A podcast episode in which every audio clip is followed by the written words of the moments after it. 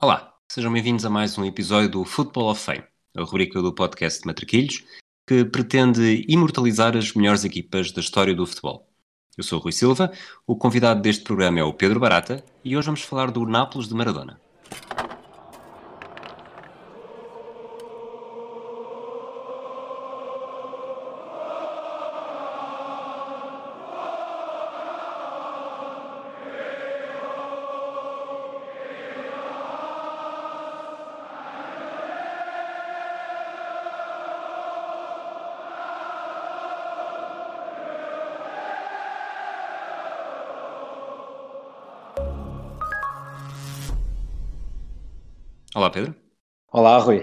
Estás? Estou bem, obrigado. Tu também? Tudo ótimo, tudo ótimo. Obrigado por teres aceitado este convite, que já foi há, já foi há algumas semanas. Tivemos tempo para, para esta epopeia do, do Nápoles de Maradona. Eu, sinceramente, já nem me lembro exatamente como é que chegámos. Eu sei que foi uma, uma pequena sugestão que eu dei e depois acabámos por nos fixar aqui. Uh, eu sou de 85, tu és mais novo do que eu, portanto, nenhum de nós uh, viveu esta era do Nápoles de Maradona. Agora que já fizemos o trabalho de casa, o que é que isto, o que é que esta equipa significa para ti?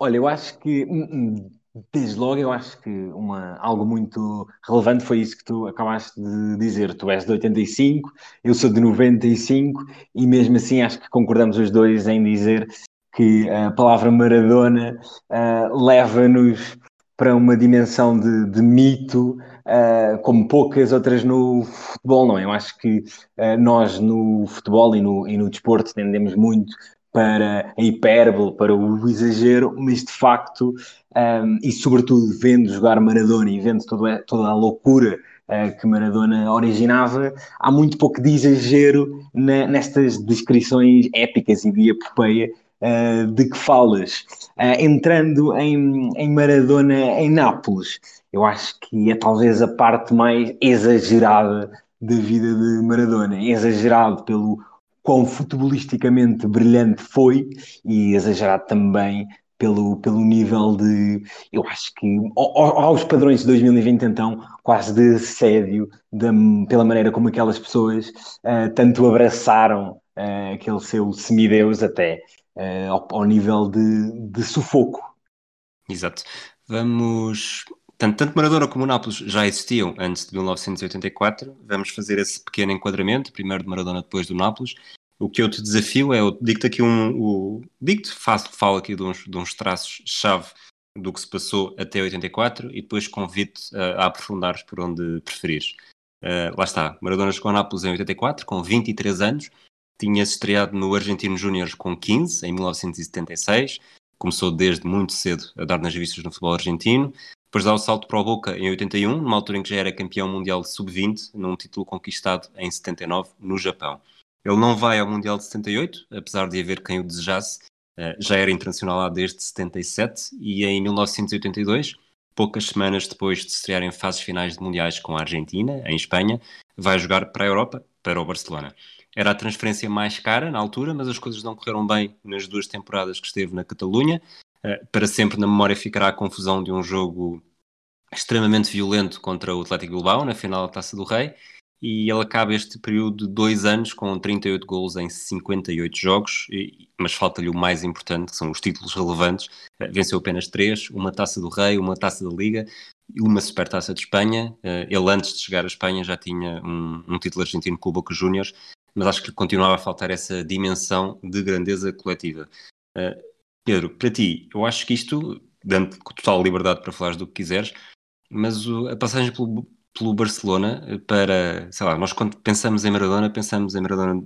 86, acho eu, acho que é sempre a primeira claro. grande, o primeiro grande feito de Maradona, uh, e depois é Nápoles. Raramente se pensa, eu acho que o Barcelona acaba por ser quase uma nota de rodapé. Uh, na carreira de Maradona de um livro pequeno, é? De um livro pequeno é uma nota de rodapé. No livro da sua carreira acaba por ter momentos eh, mais importantes. Sem dúvida, e eu acho que aqui tem, muito, tem muita importância olharmos também para o contexto histórico do que era o, o Barcelona. Tu e eu uh, uh, nascemos já numa era de um Barcelona, digamos, pós-Cruyff, uh, em, que um, em que vemos, ou nos habituámos a ver, um Barcelona com uma linha muito marcada, com maior ou menor sucesso, segundo as épocas, mas um clube plenamente uh, consolidado entre os maiores da Europa. Mas em 1982, quando Maradona um, chega à Catalunha, é um clube completamente diferente. Uh, eu uh, recordo que são os anos do Aquest Annecy, em catalão, este ano sim, um pouco, este ano é que é, à, à portuguesa, uh, ou seja, são uns anos em que o Barcelona é um clube altamente disfuncional, um clube muito embranhado em guerras políticas, com constantes uh, problemas uh, ao nível de dirigentes, um clube que, obviamente, sempre teve e sempre se habituou a ter grandes estrelas do futebol mundial, de, desde o, os húngaros dos anos uh, 50 e 60, como Kubalda, passando, obviamente, depois a Cruyff e depois com Maradona e Maradona, diga-se, tinha uh, grandes companheiros de equipa, Schuster, uh, Perico Alonso, Brujo Kini, Marcos Alonso, o Lobo Carrasco, mas um, é, os dois anos de Maradona em Barcelona simbolizam é, este Barcelona um, com muitos conflitos. Uh, um, Maradona hum, tem declarações uh, contra o presidente José Luís Núñez Uh, dizendo, por exemplo, que negociar com ele era como falar com uma parede. Portanto, um, um clube altamente disfuncional, longe do Barcelona que nós nos habituámos a ver a partir dos anos 90. E isso acaba por marcar muito uh, o período de, de, de Maradona um, em Camp Nou, além, obviamente, de dois casos muito, muito relevantes. Um deles tu já, hum, tu já falaste, a batalha campal na final da Taça do Rei de 84 contra o Atlético que sela o seu fim em Barcelona, mas antes disso tinha já havido uh, dois casos que marcam a passagem de Maradona pelo, pelo clube. Primeiro, uh, sofre uma hepatite que o deixou uh, fora dos relevados há algum tempo e também uh, no ano de 83, esse célebre jogador, não sei se tu me traz algum adjetivo para apelidar, Andoni Goicoechea, fez uma entrada há, há anos 80, pode-se dizer, um, que levou a uma, uma lesão muito, muito grave de Maradona e também a um afastamento durante algum tempo dos relevados. Portanto, é uma passagem de Maradona uh, pelo Barça, um pouco entre, eu diria, entre três eixos, a instabilidade no clube, as lesões barra doenças, mas é importante dizer com alguns momentos geniais. Tu mencionaste os gols, e, e são de facto uh, muitos, muitos golos. Maradona tem um gol genial no Bernabéu, em que, um, em que finta um, um defesa que praticamente sai de campo e depois marca de baliza, de baliza aberta, uh, mas é claramente uma passagem que, uh, sabe, que sabe pouco e, se me permites uh, recuar um, um, um, pouco, tu falaste que a transferência de Maradona para o, o, o Barcelona quebrou, de facto, o recorde mundial de, de, transferências e foi a consequência natural para alguém que hum, eu diria que é a definição de, de gênio precoce, com 13, 14 anos, Uh, começou a ir a um, a um, programa de televisão fazer uh, habilidades com a bola, fez parte de uma equipa mítica da cantera do, do Argentinos Juniors, os Ceboitas, com 15 anos, assim, o seu primeiro contrato e dá uma casa à sua família, portanto, começa a sustentar o pai e as irmãs logo desde os 15 eh, anos, não vai, como dizes, com grande dor, ao Mundial de 78, apesar de do técnico ser uh, Menotti, Menotti com quem, uh, e tu também referiste isso, ganha o Mundial de Sub-20 de 79, e deixa-me só dar aqui esta última nota de rodapé para também percebermos em que país é que Maradona cresce uh, após o, esse triunfo no Japão, em 79, eles são recebidos no Palácio Presidencial pelo general e ditador Videla, que quando recebe o jovem de 19 anos Maradona olha para aquele cabelo dele, não é? Que originou uma das primeiras alcunhas de Pelusa e diz: Soldado meu, não tem o cabelo assim. E portanto, é também nesta Argentina de generais e caudilhos que, que, que, se forma a personalidade de Maradona, que depois é também ídolo no Boca Juniors, antes de desembarcar na Europa para esta passagem, eu diria agridoce. A Espanha, no início da carreira de Maradona, não foi um bom destino, não foi um bom destino em 82, no Mundial, nesse, uh, pode-se dizer, fracasso da seleção campeã do mundo Sim, E acaba com, uma, acaba com uma agressão também, essa participação do Maradona. Exatamente, Maradona expulso, e um, acaba também com a batalha campal na final da Taça do Rei de 84, uh, que vem à, à frente, aos olhos uh, do, rei, do rei de Espanha, que deixa evidente que Maradona, até pela falta de proteção que teve uh, e ele queixou-se disso da direção do Barça no processo disciplinar que saiu, uh, deixou evidente que não havia mais condições para que Maradona, uh, à beira de entrar nos anos que deveriam ser o auge da sua carreira, continuasse uh, em Barcelona. Vamos passar para o Nápoles então, que tem uma vida um bocadinho com, com mais décadas do que a de Maradona até 1984. O Nápoles era um bocadinho o patinho feio do futebol italiano. Até este ano, a equipa do sul de Itália tinha apenas três títulos, um campeonato da segunda divisão em 1950 e duas taças de Itália, uma em 62, outra em 76. Eh, desde a promoção anterior ao principal escalão em 65, o Nápoles tinha aproveitado a era de José Altafini, que jogou sete temporadas em Nápoles, depois de brilhar no Milan. Eh, em Milão para conseguir os melhores resultados da sua história. Altafini foi o melhor marcador da equipa nas sete temporadas, entre 66 e 72, e durante este período o Nápoles nunca terminou abaixo da oitava posição.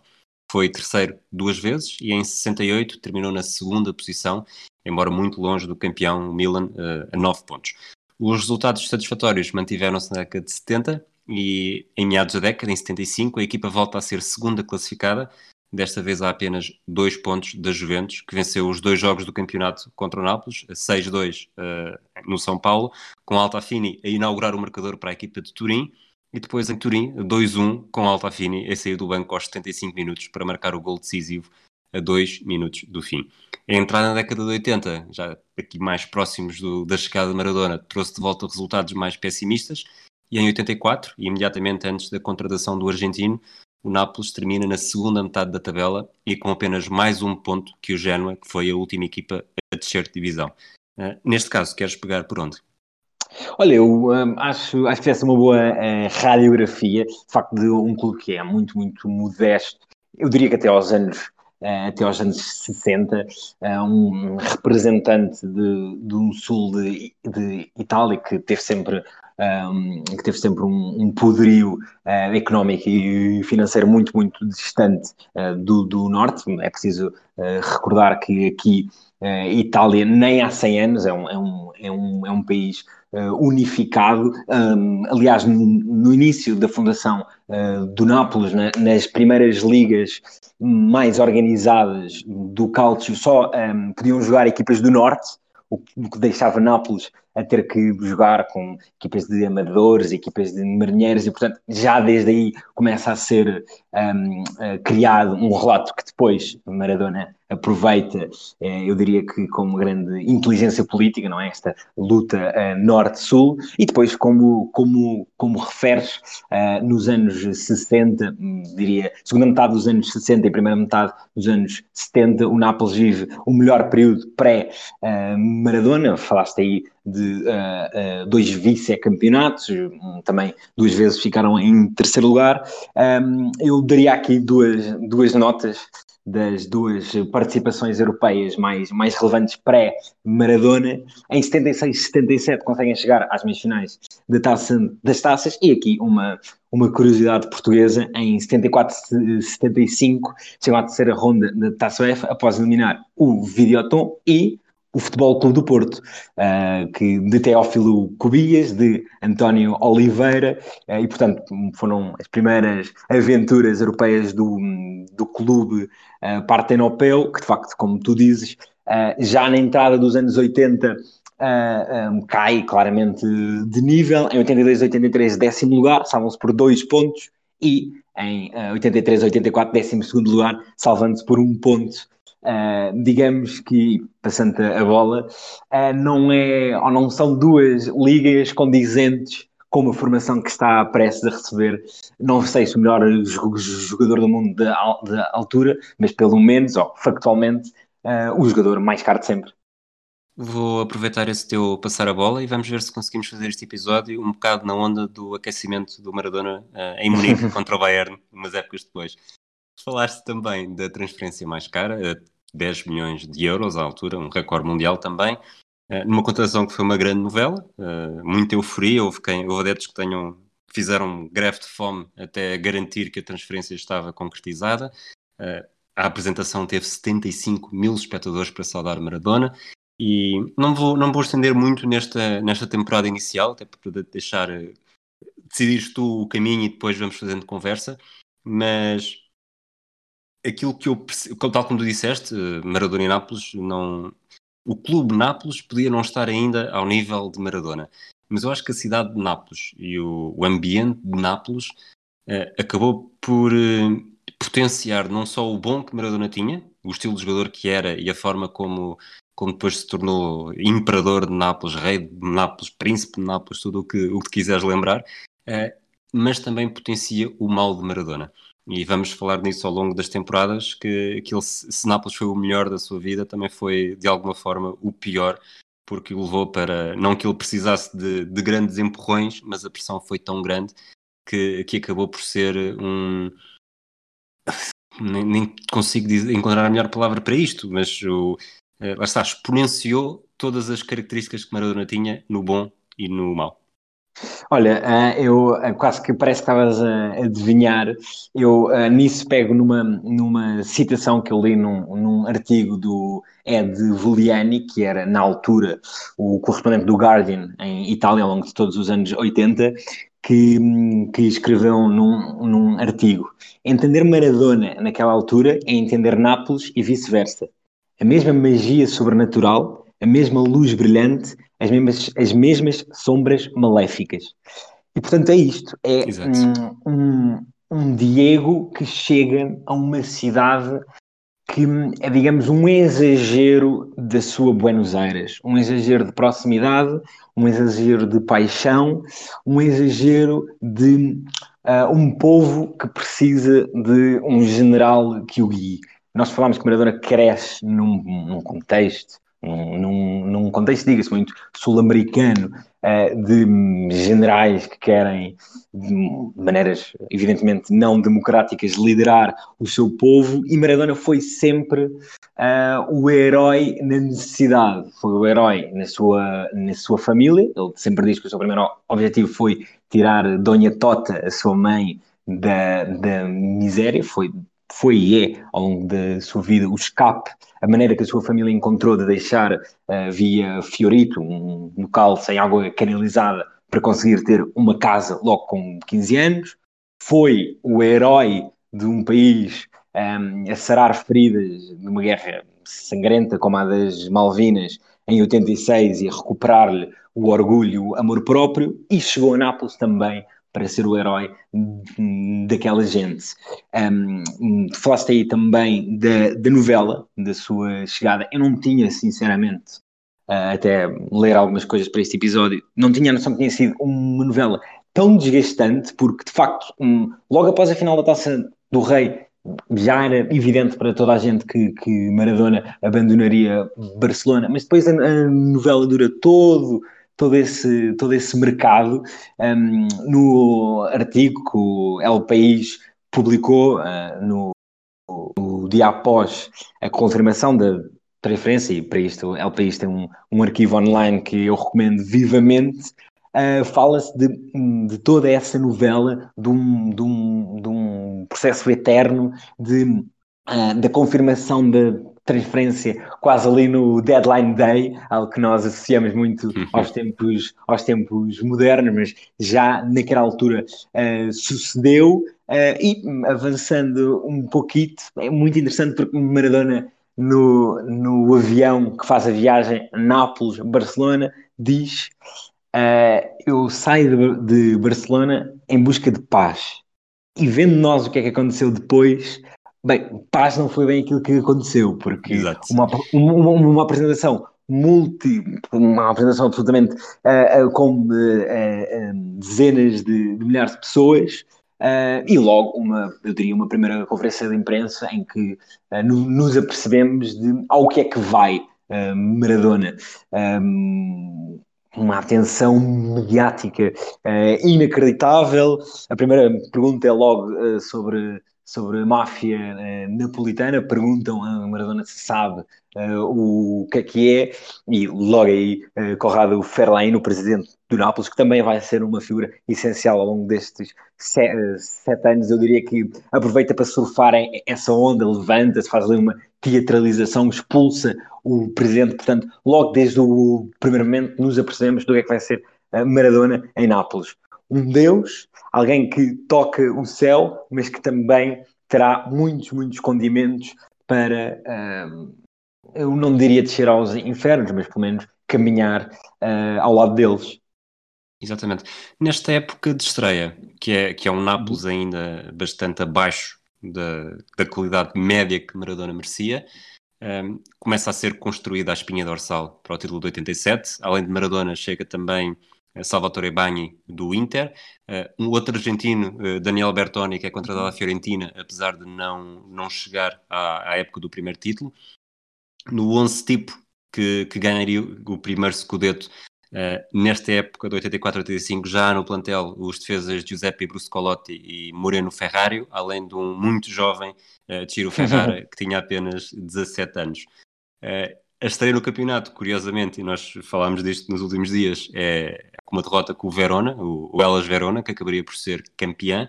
Uh, o arranque é muito mau, uh, com 13 jornadas disputadas, o Nápoles tinha apenas 9 pontos, mas a partir da passagem de ano, em 85, não sei se foi por uh, uhum. estar associado ao meu nascimento, também foi logo ali no início do ano, o Nápoles só voltou a perder uma vez, em San Siro com o Milan. Maradona marca 11 golos, só tinha 3 até então. Na, na, parte de 84 da temporada marcou 3, a partir de 85 marcou 11 a equipa foi subindo posições até terminar no oitavo lugar com 33 pontos.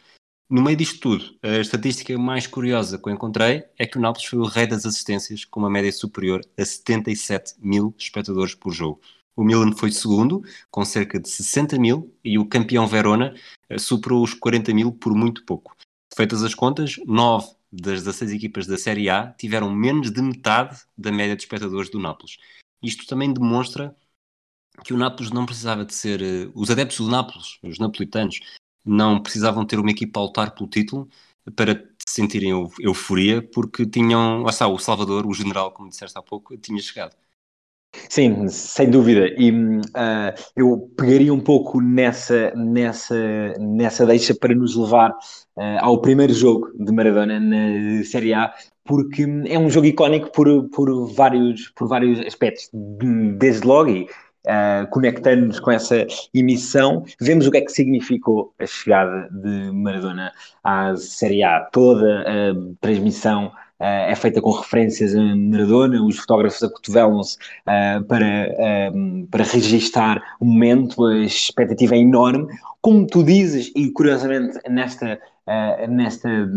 transmissão que eu tive a oportunidade de ver, há algum esforço do Nápoles para uh, rodear Maradona de qualidade um pouco melhor. É verdade que se nós formos ver o 11 um, e sobretudo o plantel, eu diria que há muitos jogadores, ou a maior parte daqueles jogadores, eu diria que o grande título da carreira deles foi terem jogado como uhum. Maradona, mas em relação a que era o, o plantel do ano anterior, e obviamente colocando de parte a chegada de Maradona, Bertoni era um reforço de créditos uh, firmados, um jogador já de, já de, já de 30 anos, uh, o tal, o tal médio uh, ex-Inter, mas neste primeiro jogo, uh, a 16 de setembro de 1984, uh, é muito interessante porque uh, vê-se um Maradona, e isto é quase uma heresia, um pouco tímido. Um, é, ele sofre uma marcação, uma marcação implacável de um jogador que eu tenho que dizer que me impressionou imenso, o Hans-Peter Berregel, que não só se assumiu como monstro uh, nesse jogo, como ainda fez o 1-0 na sequência de, de, um canto. E eu a ver a, a transmissão, sem, obviamente sem grande qualidade, uh, quase que parece que ele tem 3 metros nesse, nesse jogo, pela, pela, pela maneira como se, como se impõe, uh, mas isto também uh, foi uma sensação que eu tive ao espreitar mais algumas coisas dos primeiros meses, quase que são os primeiros meses em que um, o jogador de mais rendimento da equipa até foi o o Bertoni, que nessa, nessa primeira temporada faz 14 golos, que chega já adaptado à Série A por estar na Fiorentina, e vemos um Maradona um pouco tímido, mas curiosamente um, bastante calmo. Uh, acaba esse jogo de, de Verona, em que Maradona não, não faz uma, uma grande exibição e Maradona fala de, de, com alguma tranquilidade que um, haverá tempo, que sabe que precisam de, de crescer. Entretanto, li também uma entrevista dele a um meio de comunicação uh, argentino, um pouco antes do período do Natal, em que ele fala muito da diferença do futebol espanhol para o futebol italiano e tu certamente traz esta noção melhor que eu, mas temos que ter um, uh, a ideia que é um futebol que está longe de ser globalizado e de facto havia diferenças. Ele fala muito da velocidade de jogo, da necessidade de que mais do que nunca ele tinha que sacar o máximo proveito da sua técnica porque tinha muito pouco tempo para pensar, muito pouco tempo para executar. Um, também em muitos campos uh, do norte de Itália, sobretudo, uh, jogava-se mais em barro do que noutra coisa. E também uma curiosidade em uma, em uma parte, eu quase que te diria que um, vendo uh, os jogos do, do período do Maradona, te, te diria que uh, nos anos 80 chovia mais em Nápoles do que em 2020, porque nós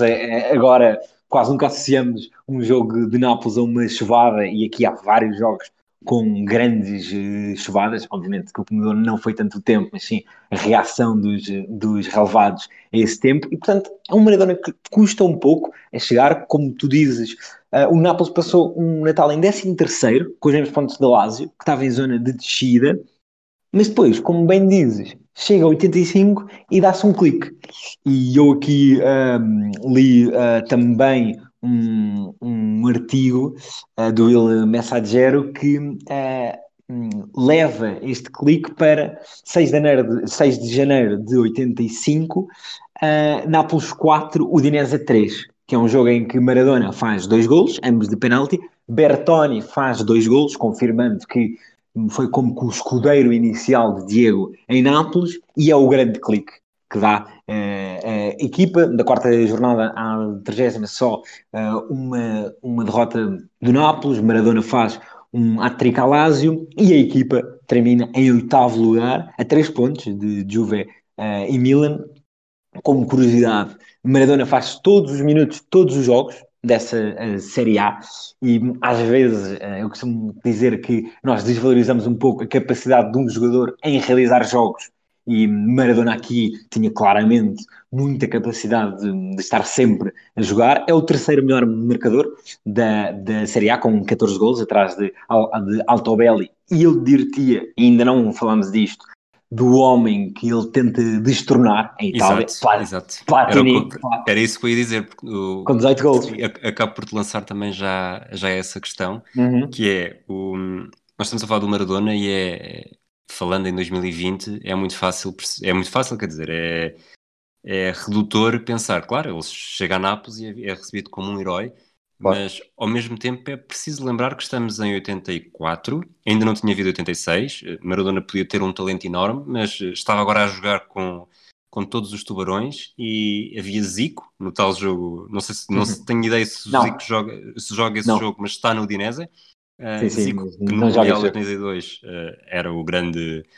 grande figura, porque fazia parte daquele Brasil espetacular, uh, e a Platini, que, que nesse verão, no verão anterior, tinha levado a França a um sensacional campeonato europeu. Portanto, Maradona estava ali também a conquistar o seu espaço e não era assim tão, tão claro que era óbvio que Maradona ia ser recebido daquela forma e ia ser a grande estrela do campeonato, porque na verdade o campeonato estava cheio de estrelas dessas.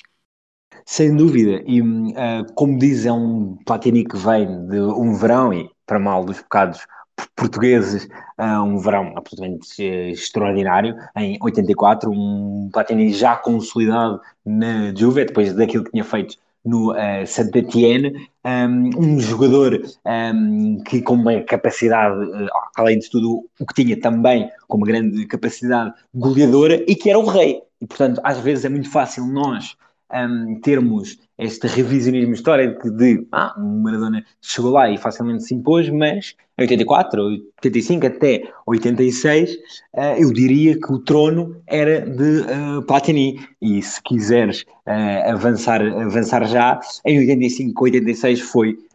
uma época bastante importante para essa um, descoroação do francês. Vamos entrar então na, na temporada 85-86, em que eu acho que, que há aqui três momentos-chave, que não são necessariamente dentro de campo, depois eh, peço disso. O primeiro foi uh, a direção perceber que, que as coisas tinham corrido bem, e ao correr bem, uh, vale a pena haver mais um esforço, porque Maradona uh, vale a pena.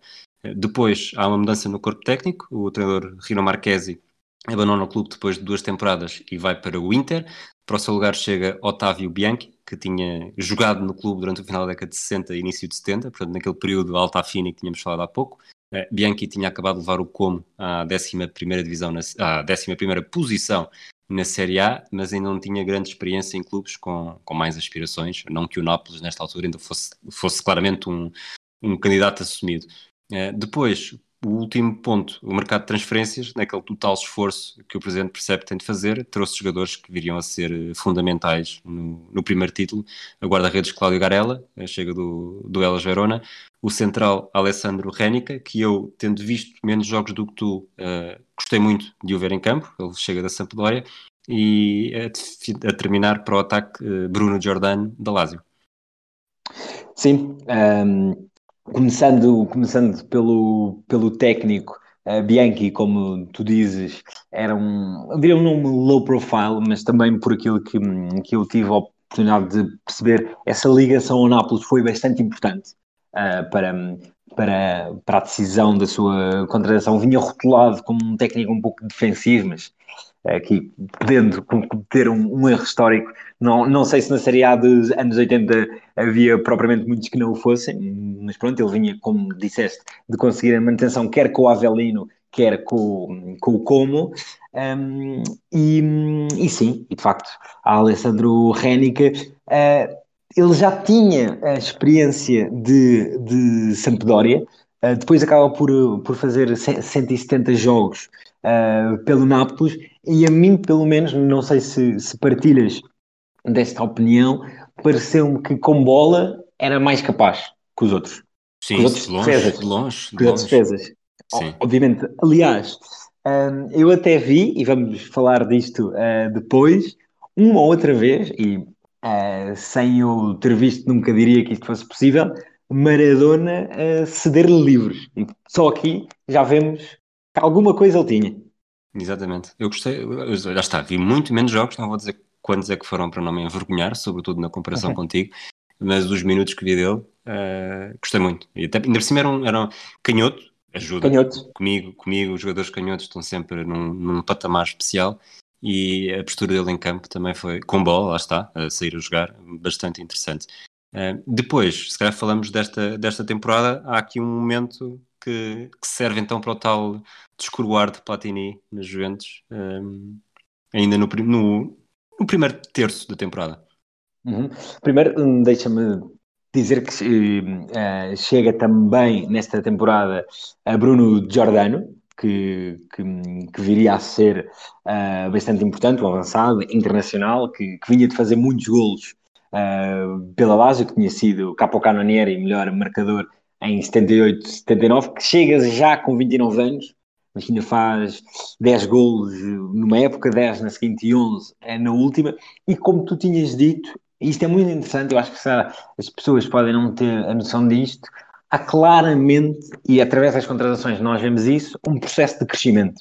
uh, gradual do clube. Ou seja, não é uma coisa de, de um momento para o outro, de uh, no momento somos o Nápoles que ficou a um ponto da descida e num outro somos uma das melhores equipas da Europa. Não. Vamos juntando os jogadores. Primeiro, este perfil de jogadores já com experiência de Série A, o guarda-redes titular do campeão em título, um central que já tinha alguma experiência, um avançado que já tinha sido o melhor mercador, e depois, mais à frente, fazemos contratações de, eu diria, estrelas internacionais que seriam impensáveis há uns anos. Portanto, a partir também, agora, dir-se da direção desportiva do clube, há esta, esta noção de crescimento gradual.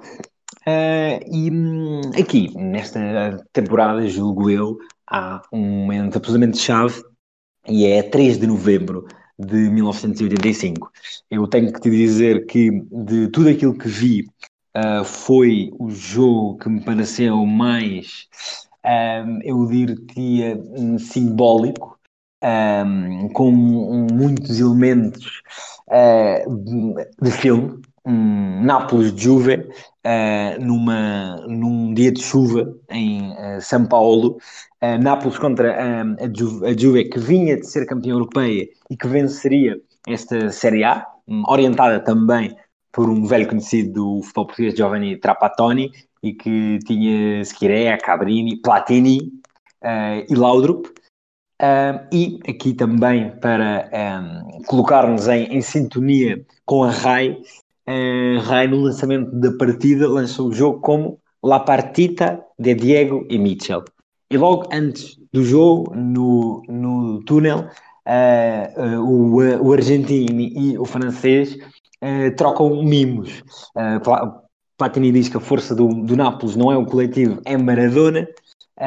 E, e, Diego responde dizendo Uh, Platini é a grande força da Juve e depois o, o repórter naquelas entrevistas de túnel que havia no, nos anos 80 pergunta-lhe o empate contra esta super Juve que, ele, que o, o repórter diz a melhor equipa do mundo uh, seria bom e Maradona responde com seco não queremos ganhar e vai-se embora uh, foi um jogo agora, desculpa, o, a Juventus tinha vencido os primeiros oito jogos desta, desta temporada. Era de é, facto o, uma grande potência, não só pelo que tinha feito, do, do, que vinha de acabar de fazer, mas também pelo que já estava a fazer nesta temporada. Exatamente, e, e eu iria aí uh, no, no pós-jogo, uh, mas se me, se me permites, foi um jogo duríssimo, com o campo cheio de lama, e que uma vez mais, eu tenho-te a dizer, fiquei impressionado com a exibição de Bertoni, que de facto, nesta segunda temporada, segunda e última, perde relevância, só faz três golos, uh, mas sobretudo na primeira parte um, apresentou-se como um, como um jogador com uma, com uma qualidade e com uma, com uma relevância uh, na manobra do Nápoles que eu sinceramente uh, não tinha noção. Muito bem. Um, Queres continuar esta temporada ou que é uma temporada em que o, o Nápoles chega a estar na segunda posição, termina no pódio com 39 pontos, a 2 da Roma, a 6 da Juventus e o grande feito acaba por ser o regresso às competições europeias via Taça UEFA. Sim, eh, sem dúvida. Uh, entretanto, eu uh, deixa-me recuar um pouco para, para este jogo contra a Juve, porque há aqui um, um golo que, que acho que nós temos que, que recordar que é o gol que dá esta vitória do, do Nápoles contra, contra a Juve. Minuto 72, Bertoni, sempre ele, ganha uh, um livre indireto dentro da área por uh, jogo perigoso, que é algo que sinceramente hoje quase nunca se vê, não é? Um, sempre que há livres indiretos dentro da área, quase sempre por, por atraso ou guarda-redes, mas aí, aí o árbitro marcou por, por jogo perigoso. Livre descaído para a direita, muito pouco espaço entre a barreira, uma barreira onde havia, por exemplo, Laudrup e Platini, e a baliza, que às vezes naqueles livros, mesmo à entrada da área, o jogador já tem dificuldade para fazer a bola subir e descer, aqui ainda mais, haveria, sei, 8, 9 metros entre a bola e a baliza, e, e Diego faz, faz magia, um toque um, uh, para o lado e acompanha faz um, um remate de pé esquerdo em que o pé quase que acompanha o percurso da bola, fazendo-a sobrevoar por cima um, da barreira, um zero com o, o São Paulo uh, a êxtase e eu acho que no pós-jogo as duas declarações que são muito, muito importantes. Maradona só fala praticamente do sofrimento das pessoas de Nápoles, de este jogo é muito importante porque as pessoas não sabem, as pessoas que não estão em Nápoles não sabem que as pessoas estão aqui sofrem. Foi muito importante termos dado esta alegria. Eles vêm aqui e o Nápoles é o único motivo de alegria que eles têm ao longo da semana eh, e nós conseguimos um, ehm, dar-lhes essa, essa paixão e esse, esse escape da vida que eles têm. Portanto, uma vez mais a afirmar-se como um, líder espiritual e cultural e, como estavas a dizer, um, Juve, uh, oito primeiras jornadas, oito vitórias. E eu acho que se coloca bem em perspectiva o que é que era esta, esta Juve quando a primeira pergunta uh, uh, Trapattoni uh, foi uh, não foi como é que foi o jogo ou se isto complica as contas do campeonato foi como é que se sente por já não ir ganhar a Série A invicto e Trapattoni ri, espera e diz nós nunca tivemos qualquer pretensão de vencer a, Série A invictos Uh, e de facto, esta, este triunfo sobre a Juve é bastante simbólico. Uh, se tínhamos falado na primeira uh, temporada, naquela segunda volta que coloca o Nápoles perto da metade superior da tabela, esta é uma temporada em que se prova que este Nápoles um, pode ombrear com os melhores, porque derrota a Juve, nesta temporada derrota também o Inter e o Milan, uma temporada em que Maradona é decisivo é pouco, porque uh, faz um 0 à Juve, há um contra a Roma em que ele marca, marca num 1 contra o Inter, marca num 0 contra o Inter, marca num 2-1 contra o Milan, portanto, um Maradona ultra decisivo uh, no Nápoles, que, como já disseste, termina em terceiro. Uh, Diga-se, um terceiro à mesma distância do quarto e do primeiro, uh, classifica-se para a ta Taça UEFA. Maradona faz 11 golos, curiosamente, novamente atrás de Platini com 12 e de Carlos Heinz Romaniga com 13 e de Pruzzo com, com 19, que foi o melhor marcador. Mas eu acho que se a primeira temporada foi uma temporada marcada, por um lado, pelo acolher de braços abertos de Nápoles e, por outro, por essa melhoria na, na segunda metade da, da época, esta é a época em que o Nápoles diz com o Maradona e com a base que nós estamos a criar, há de facto condições para nós uh, sermos um verdadeiro candidato ao título, sobretudo, e passo a bola, uh, depois de, da aura com que, com que Diego chega após o verão de 1986. Eu vou parar a bola no peito, fazer aquilo que o Ronaldo, o fenómeno, fazia no anúncio onde estavam a jogar na praia, metê-la por baixo da t-shirt e guardá-la por um bocadinho para fazermos aqui um pequeno desvio. Tu fizeste o enquadramento perfeito da evolução do Nápoles nas duas primeiras temporadas de Maradona. Maradona já era um grande jogador quando chegámos a 86, mas se olharmos para esta carreira, para a sua carreira, como, como falámos há pouco também, o Mundial do México é a grande marca. E, e ele chega ao Mundial do México depois desta segunda temporada. Uh, e Maradona faz o que faz no Mundial 86, uh, eh, ainda antes de deixar um verdadeiro legado no futebol de clubes. E numa altura, 2020, em que se analisa tanto o que é que os melhores jogadores do mundo conseguem fazer com as suas seleções depois de os serem uh, melhores jogadores nos seus clubes, uh, não deixa de ser curioso que o Maradona tenha feito exatamente o oposto. É verdade, é, é verdade. Um, Maradona chega ao Mundial de 86 um, eu, de uma maneira muito, muito uh, questionada. Uh, recordemos que em 82 sai Menotti da, da Argentina depois uh, do, do fracasso que foi Espanha 82 e chega o seu oposto cultural, futebolístico, desportivo, tudo, Bilardo, um, que um, tem uma fase de qualificação muito, muito difícil um, e a maneira que Bilardo tem de uh, contornar os problemas uh, futebolísticos é a mais bilardista das maneiras, que é coloca os jogadores contra a imprensa, leva a equipa para o México um mês antes, ou, ou mais até, foi a primeira equipa a chegar uh, ao México e com essa mentalidade de fortaleza que fez uh, uh, Bilardo, Maradona pôde uma vez mais ser o uh, general. um historiador de futebol, Sérgio Vilarinho, costuma dizer que qualquer das 16 equipas que chegou aos oitavos de final do Mundial do México, com Maradona, teria ganho. Provavelmente é verdade, vimos exibição após exibição de, de Maradona no México, um Maradona que chega ao México num nível físico muito, muito elevado, não só por aquilo que tinha feito na, na segunda metade da, Série A, mas também isto é algo muito relevante porque vemos ainda a era de uma preparação física muitas vezes individualizada. Maradona tinha o seu preparador físico, o, mítico Fernando Signorini, que trabalhava com ele mesmo no Nápoles, ou seja, durante a época, tinha um plano individualizado para ele e, não, e não, não escondia e deu várias entrevistas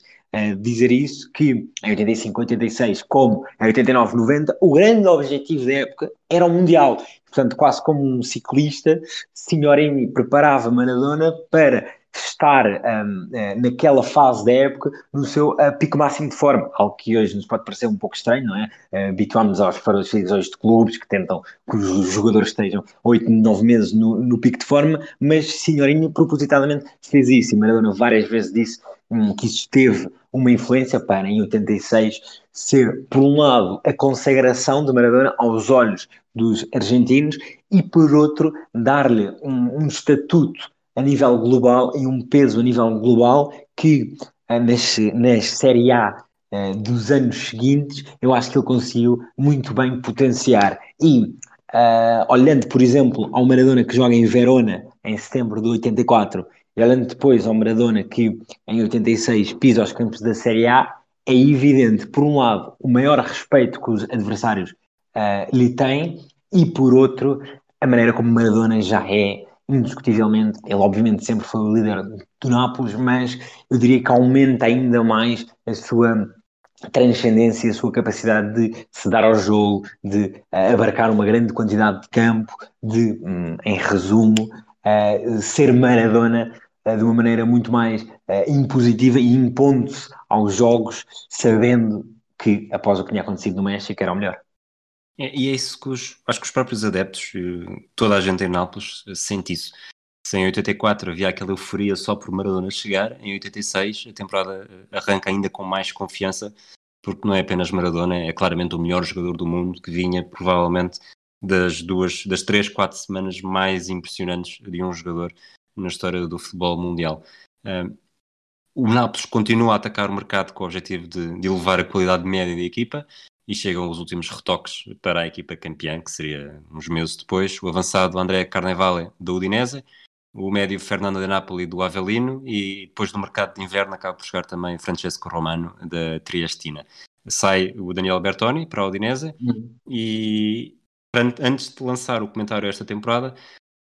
acabo por deixar aqui o, o que terá sido mais ou menos o 11 base da, do Nápoles na época do título. Garella na baliza, que tinha chegado em 85, uma defesa com Bruscolotti, já estava, Ferrari, já estava, Rénica, falámos da sua contratação, e Ciro Ferrara, que era um jovem de 17 anos naquela altura, um meio campo com Romano, que chega em janeiro,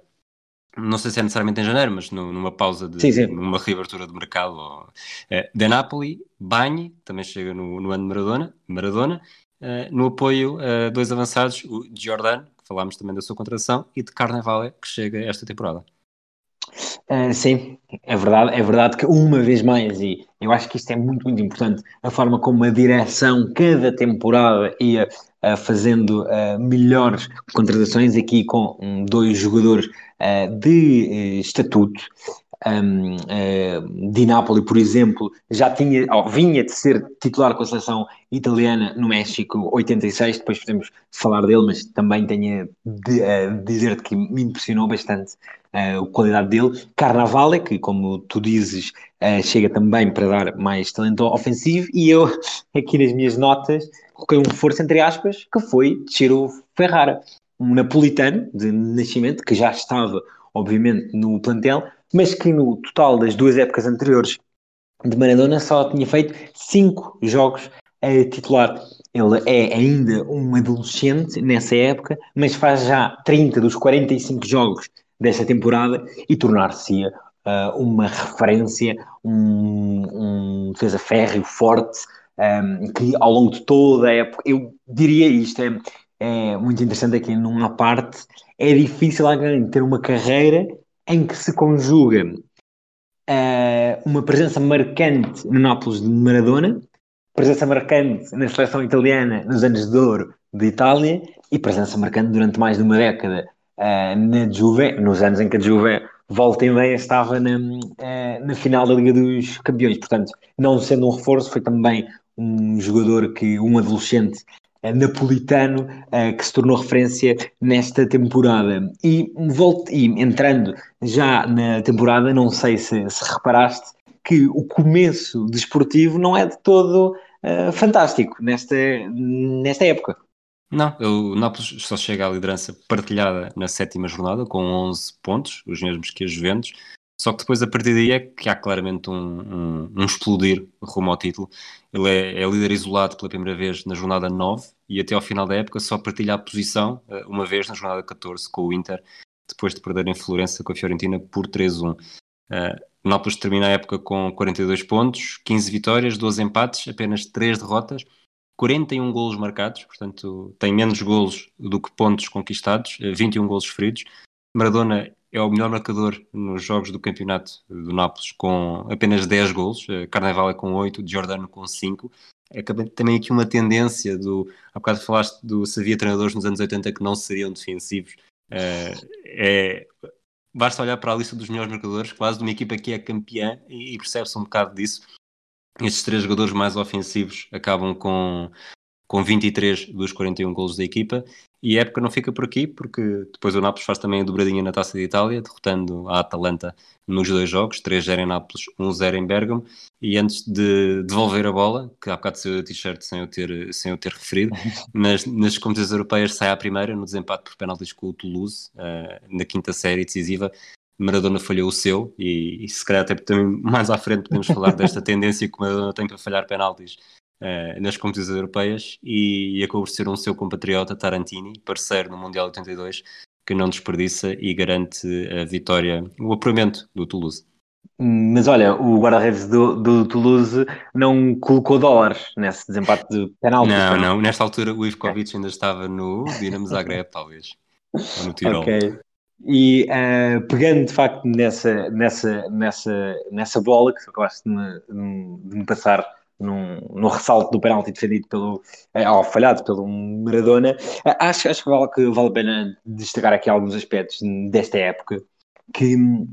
curiosamente, no coração dos, dos napolitanos, um, e eu tenho um, um, um querido amigo que é, que é um fã incondicional do Nápoles, a época 86-87 é a época que está mais marcada no coração das pessoas. Primeiro, porque não há amor como o primeiro, e esse foi o primeiro título. Uh, Exato, a primeira ninguém esquece. Nápoles, algo que, algo que três anos antes parecia absolutamente impensável. Uh, é a mesma coisa. Eu ia fazer uma comparação agora com alguma equipa que lutasse para não descer num, num principal campeonato italiano, mas agora o. Uh, num principal campeonato europeu, mas agora o futebol está tão polarizado que é, é absurdo fazer comparações por isso. Não vou, vou fazer, mas três anos.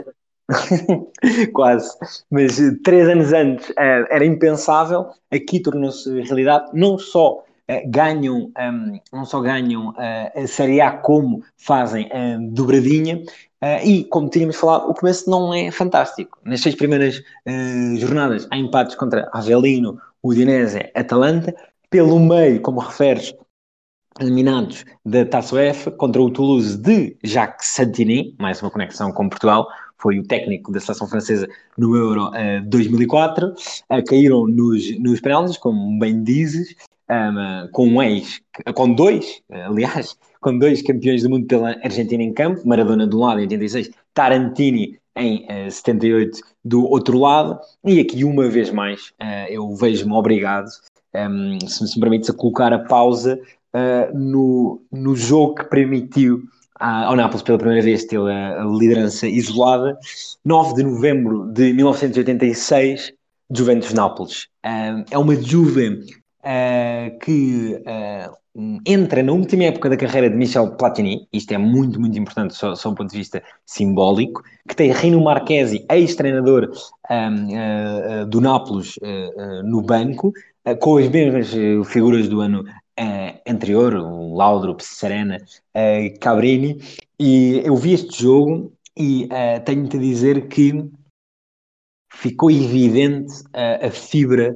de, de, campeão do Nápoles, porque é um jogo em que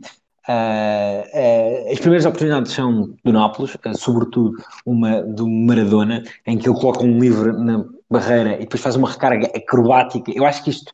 é algo que nós não, fica um pouco esquecido, que era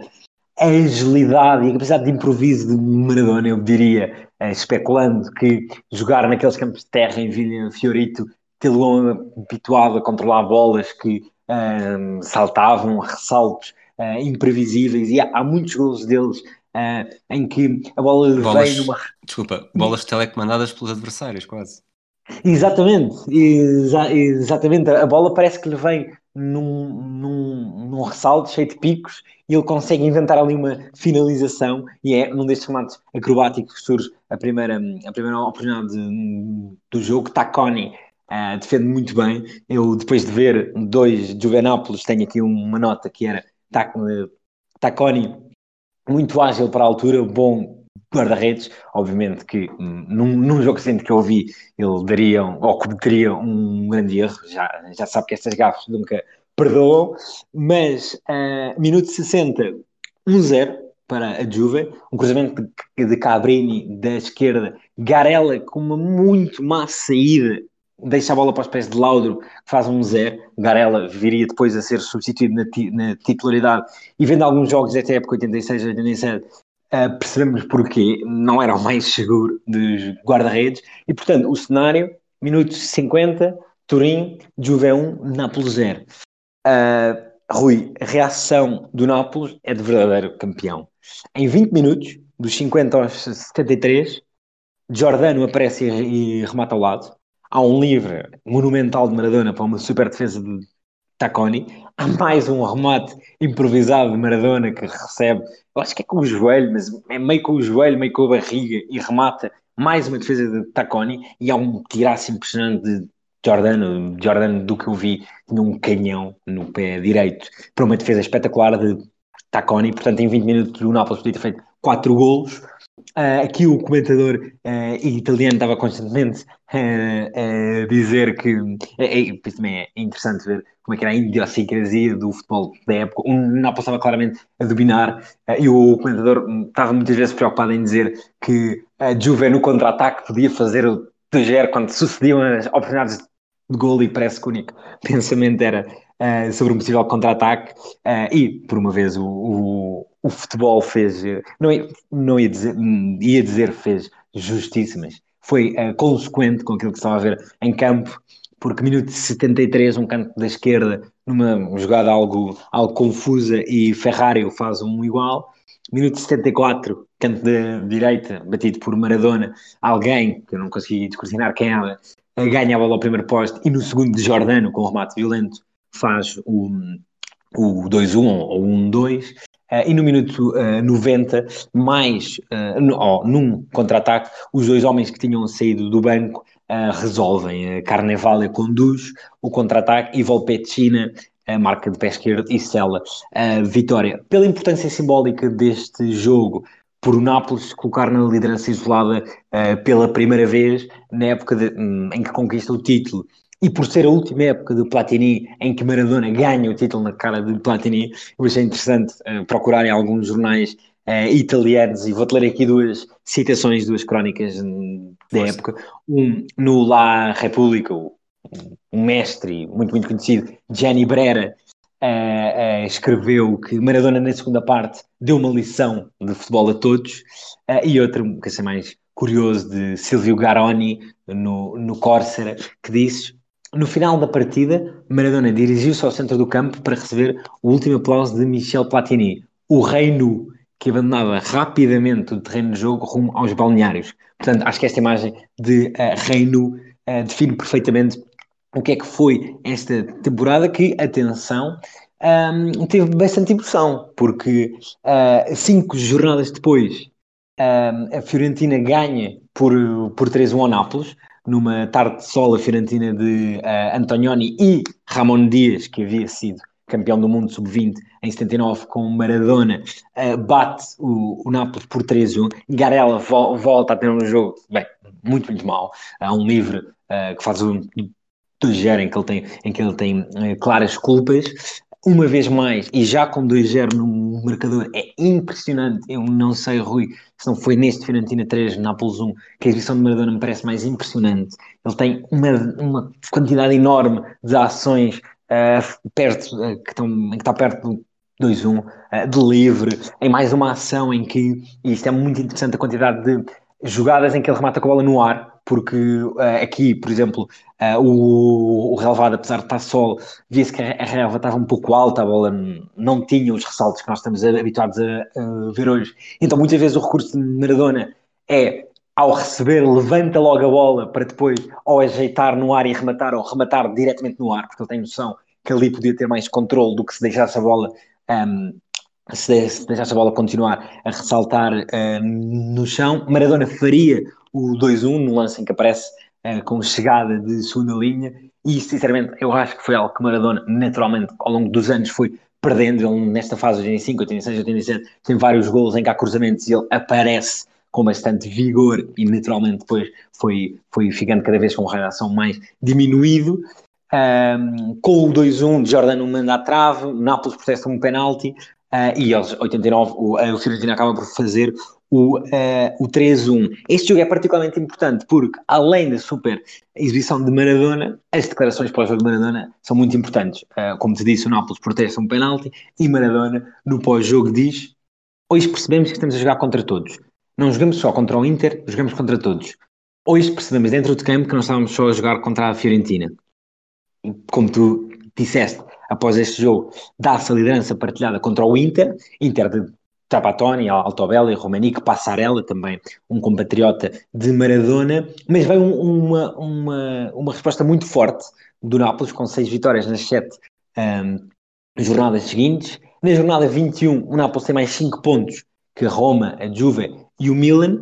Uh, no entanto, até, até final, uh, dá-se um fenómeno altamente curioso, que é uma tremenda irregularidade do Nápoles. Nas sete jornadas seguintes só ganha dois. Curiosamente, um deles, na jornada 24, um, frente à Juve, um, é neste jogo um, que Rénica uh, marca de livre, um toque para o lado de Maradona e Rénica de, de pé esquerdo, um bate forte, Taconi fica, fica bastante mal na fotografia. Este é, eu julgo que depois deste jogo, Uh, eu posso ter visto mal, mas Platini só faz mais seis jogos oficiais na, na carreira. Uh, e eu digo que na segunda parte teve altura, uh, uma grande elegância, um, e ao minuto 50 assiste a Serena para um igual, mais uma vez Garela com uma saída má, bastante má, um, e ao minuto 58 uh, Maradona cruza e Romano faz o 2-1. No final do jogo, os jornalistas perguntam-lhe uh, se foi como aquele dia na cidade uh, do México, portanto, um, o sentimento era claramente de, de, triunfo antecipado do Nápoles, e Maradona diz um po', um po', ma mm, abbiamo vinto le, el Scudetto, ou seja, ainda é um pouco como no México, mas ainda não ganhamos o uh, Scudetto. E de facto, uh, e com isto termino, nas jornadas finais, um, deu-se um pouco o, vértigo, que eu acho que costuma acontecer com este tipo de campeões. Uh, tu certamente te lembras que o Sporting em uh, 2002 demora a confirmar o título, com aqueles Sim. empates contra o Benfica, contra o Setúbal. O Atlético Madrid em 2014 tem uma derrota em Pamplona contra o Osasuna, tem um empate em casa contra o Málaga, e aqui também acontece, na, na jornada 28, na penúltima, há uma peregrinação de 10 mil napolitanos a Como, uh, há uma reportagem sobre essa peregrinação uh, que disponível no uh, YouTube, é até, mais importante, é até mais interessante do que ver o resumo do jogo, mas empatam um igual, empatam também na 29 contra a Fiorentina, empatam também contra o Ascoli, só que o Inter, que tinha chegado a essas jornadas finais, depois de ganhar 5 das últimas seis jornadas, incluindo vitórias contra Juve e Nápoles, nos últimos três jogos perde dois e empata um, e inclusive perde o segundo lugar para a Juve. Portanto, a irregularidade do Nápoles juntou-se ainda mais uh, a irregularidade do, do Inter e uh, para uh, terminar, além de fazer a ressalva desse triunfo na, na Copa Itália, que tinha uma, um formato curioso, havia uma fase de grupos inicial contra equipas de divisões inferiores, no caso o Larenosi Vincenza, o Taranto, o Cesena, Spalli e Lazio, depois foi um autêntico passeio, porque 6-0 no global contra o Brescia, 7-2 no global contra o Bolonha, 5-1 no global contra o Cagliari, 4-0 no global contra a Atalanta, Maradona faz 6 golos no final, e, uh, e com isto passa definitivamente a bola desta época 86-87, um, no, também numa, numa reportagem do uh, Ed Voliani, do, do Guardian, pode ler-se que uh, uh, no dia a seguir de uma das uh, celebrações, agora não sei de cor se foi da, da, da Copa ou da Série A, uh, num, num cemitério em Nápoles, ele tira essa fotografia na porta do cemitério, pode ler-se vocês não sabem bem o que acabaram de perder. Exatamente, uma grande frase. Um, vamos avançar e provavelmente agora talvez um bocadinho mais rápido do que a nossa média, mas para esta época 87-88 em que, em que chega Careca, que vai acabar por, por formar aquela, aquele trio de ataque de, mágica, não é? Maradona, Giordano e, e Careca. Que como Careca tu disseste, vai... que como Sim. tu disseste, já se podia dizer que havia na época, na época anterior. Com Carnaval, exatamente. Exatamente. Apesar de, de Carnaval é careca, é haver uma pequena diferença. Uma pequena, exato. mas para lançar esta época, mais do que o lado desportivo, em que há um enorme meltdown uh, depois uhum. da jornada 25. Sem dúvida.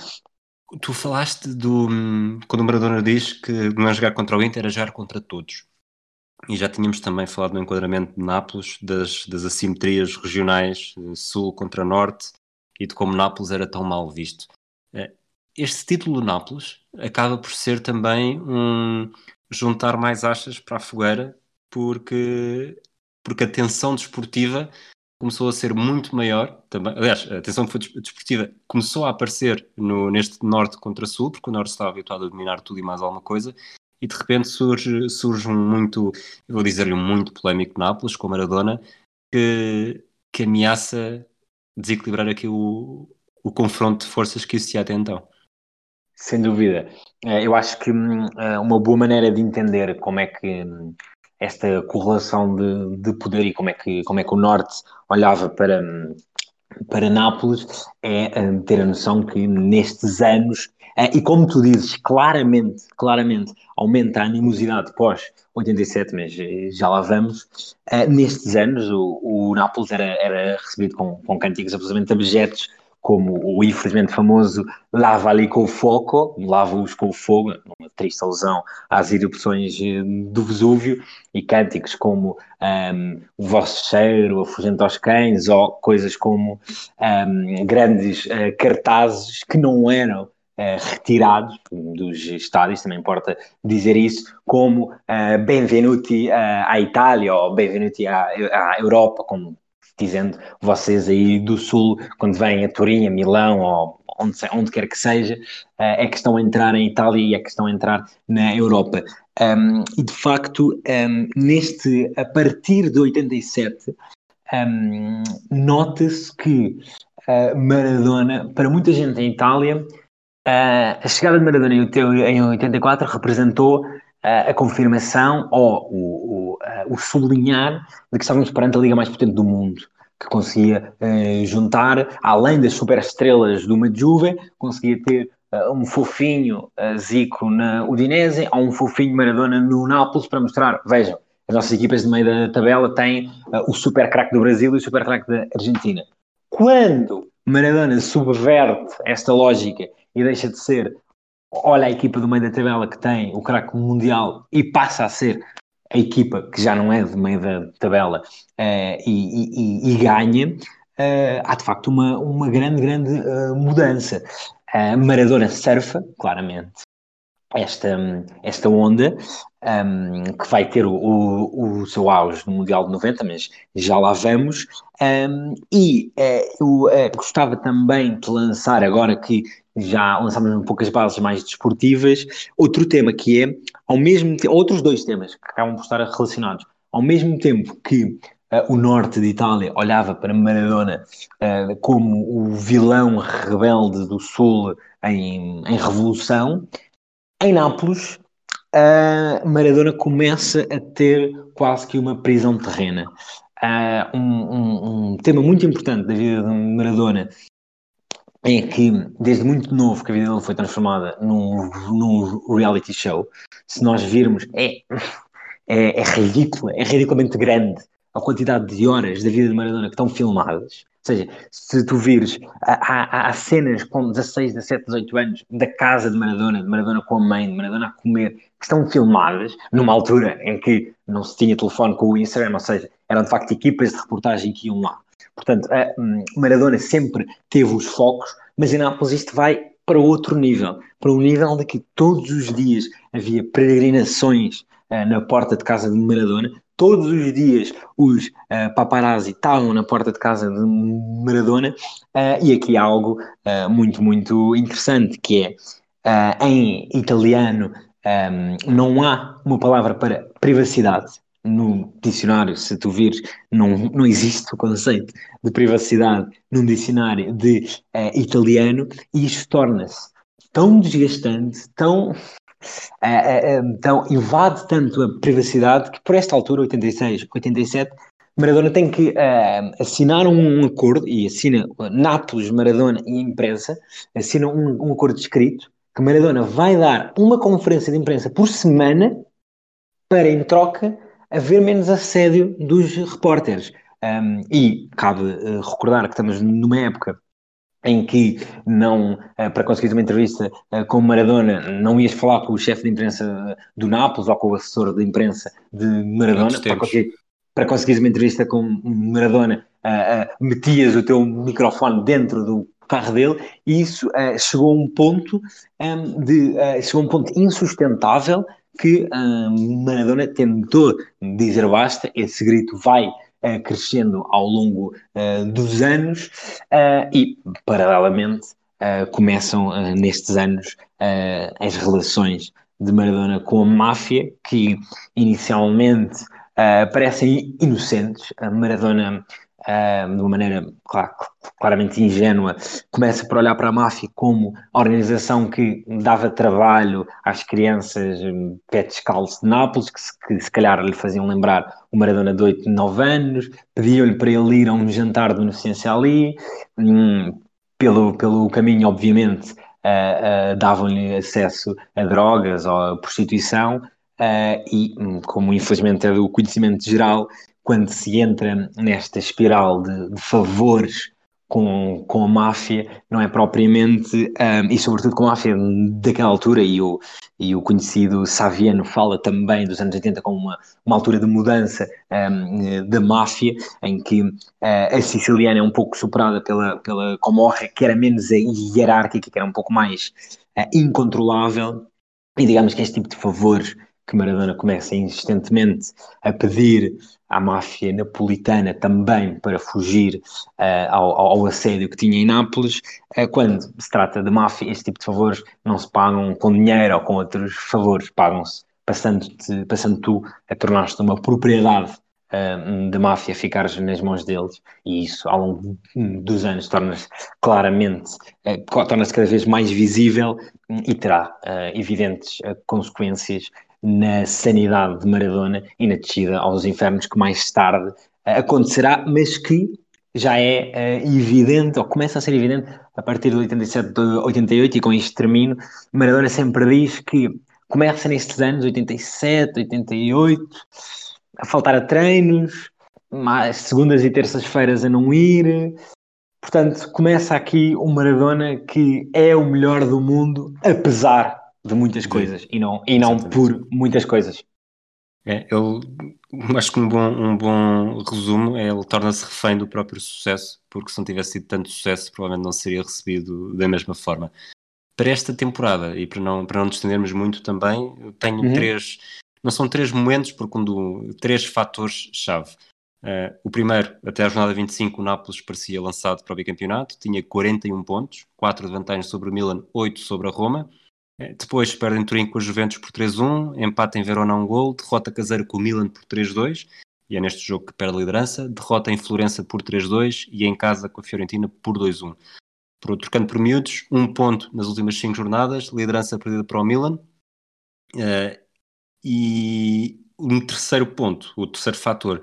os dois melhores marcadores do campeonato foram do Nápoles, uh, 15 uhum. gols de Maradona, 13 de Careca, uh, já agora Jordan faz 8, Portanto, 36 dos 55 golos, que são também o melhor ataque do campeonato. Uh, uma última nota também, a estreia nas Taça dos Campeões Europeus uh, acaba logo na primeira Exatamente. ronda contra, frente ao Real Madrid. Olha, um, sendo também um pouco mais, mais breve nesta temporada, dizer-te que, ponto 1, um, a chegada de Careca evidencia claramente o salto de qualidade dado pelo clube. Seria impensável que uh, este jogador chegasse ao, ao Nápoles dois, três anos antes era a estrela do São Paulo, vinha de marcar 5 golos no, no México 86 e dá seis épocas de grande, uh, de grande rendimento. Como tu dizes, é um, é um, é um, é um Nápoles que começa uh, uh, lançado, absolutamente lançado para, para o título. Um, eu destacaria aqui três jogos, muito rapidamente, nesta temporada. Um, jornada 25, um dia de sol em São Paulo, batem o Inter. Um, numa primeira parte muito, muito, muito uh, dominante por parte do Nápoles. Aqui eu queria destacar também Giovanni Francini, que foi um médio que chega ao Nápoles já com mais de 100 jogos pelo Torino e que faria mais de 200 jogos pelo Nápoles, que me pareceu um, de bastante qualidade. Ganham com um grande uh, livre direto de Maradona, celebrado com, com uma dança. Depois do jogo, uh, os jornalistas sugeram a Maradona que vão a caminho do segundo scudetto consecutivo, tal como tu um, dizias, e Maradona diz, ah, não podemos falar de scudetto, mas nas entrelinhas vê-se que há ali uma grande felicidade, e normal, porque o Nápoles tem mais 4 pontos que o Milan, à jornada 25, a 5 pontos do fim, numa altura, e importa dizer isto, uh, que a vitória valia 2, não é? Uh, mas um, segue-se uma derrota por 3-1 contra a Juve, um empate a 1 contra o Elas Verona, até que à jornada 28 Uh, recebem o Milan, um, também no dia de sol no São Paulo, né, nessa época houve mais de sol, um, em que uh, aqui eu gostaria de destacar neste jogo, primeiro o oportunismo de, de que faz dois golos, um, depois uma grande, grande exibição de Baresi, hum, fantástico. Acho que, que, por este jogo, além como eu, que só se habitua a falar da, da lenda dele, mas não, não nunca, nunca ouvi, obviamente, ao vivo, uh, de facto,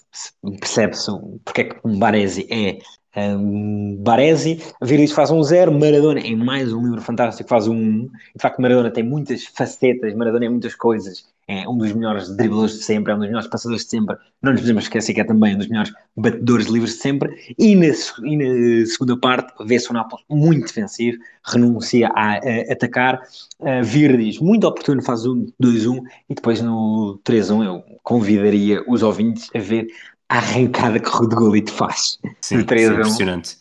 No 3-1 oferecer a Basta é assim uma coisa. Eu não, é uma mistura de. É muito rápido, mas é com uma força. Parece que vai. Parece que faz uma cratera em pleno São Paulo a cada, a cada passo. É assim uma coisa extraordinária. É impressionante, sim. E, um... e pronto, e deixa-me só dizer, desculpa, que na estreia na Taça dos Clubes Campeões Europeus são dominados pelo Real Madrid, um super Real Madrid, que vinha de ganhar a segunda de cinco ligas seguidas, o Real Madrid da quinta uh, del Buitre, dois em Madrid, um em Nápoles, e também por aqui, uh, e tu estás mais familiarizado com isto do que eu, se vê a dificuldade da Taça dos Clubes Campeões Europeus esta época, não é? Que uma equipa fantástica como este Nápoles apanha uh, na primeira ronda outra equipa fantástica como o Real Madrid e até para o ano, não, porque não ganhou a, a Liga, portanto, até daí a três anos. E, portanto, pode-se dizer: ah, este Nápoles Maradona não fez grande coisa a nível de, um, de principal competição europeia. É que nessa altura era de facto muito, muito difícil. Não só tinhas de ganhar a tua Liga, como depois podias ganhar a tua Liga e calhar um confronto entre duas das três ou quatro melhores equipas da, da Europa. Portanto, por aqui se vê a enorme dificuldade que era a ganhar a taça dos clubes campeões europeus é, é, nessa altura. Sou fã e acho que devia ter continuado assim, mas isso são outras, são outras contas, outros programas. Uh, até, vamos... até, até pela importância, e vou-te agora passar a bola, até pela importância que se dava a um outro título europeu que vai ter importância agora, não é? Exatamente, entramos em 88 e 89 e é uma época em que chegam alguns reforços importantes, o guarda-redes Giuliano Giuliani, o defesa Giancarlo Corradini e os médios Luca Fusi e o brasileiro alemão, um dos, um dos, grandes, dos grandes talentos estrangeiros contratados pelo Nápoles nesta, nesta era. Uh, no campeonato, já vamos, já vamos às coisas europeias, no campeonato uhum. o Nápoles termina no segundo lugar, uh, no campeonato já com 18 equipas, uh, fica a 11 do campeão Inter. Uh,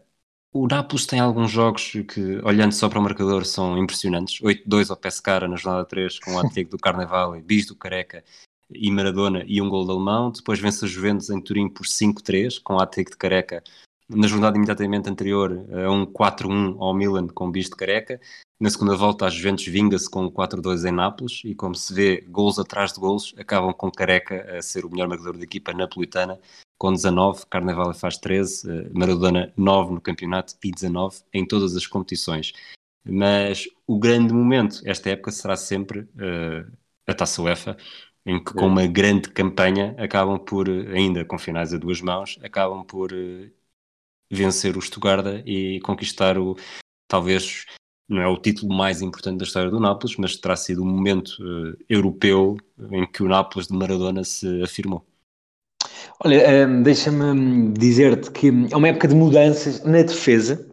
Uh, eu já te tinha uh, sugerido que Garella Uh, não era o mais seguro dos guarda-redes e esta opção por Giuliano Giuliani faz ver isto, mas também um, uh, Bruce Colatti uh, abandona uh, o clube, e aqui um pequeno parênteses, o Bruce Colatti é um one club man, fez mais de 500 jogos pelo, pelo Nápoles e foi até Marek Hamšík,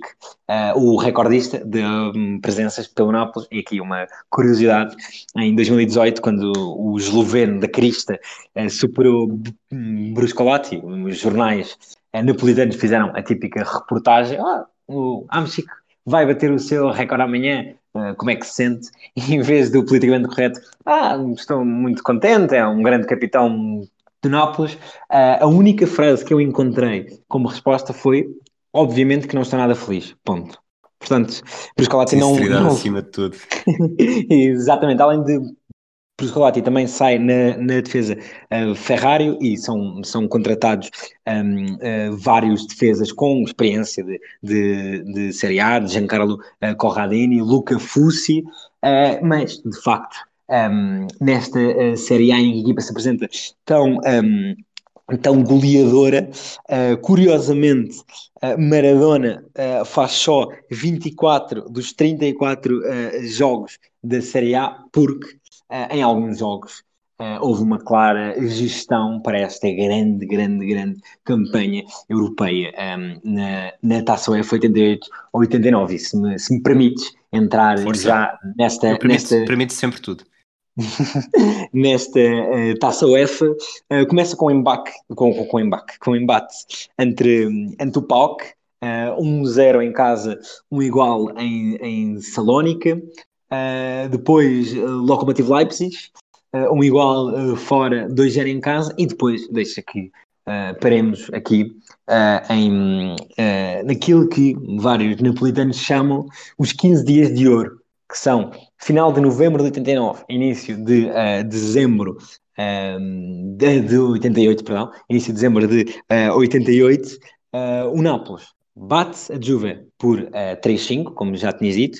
joga depois frente ao Bordeus na, eh, na terceira eliminatória da eh, Taça UEFA, um Bordeus muito, muito forte, que havia sido campeão de França em 87, segundo em 88, treinado por Aimé Jacquet, também importante treinador do futebol francês, e que tinha, por exemplo, Enzo Schifo, o belga, tinha uh, Tigana e uh,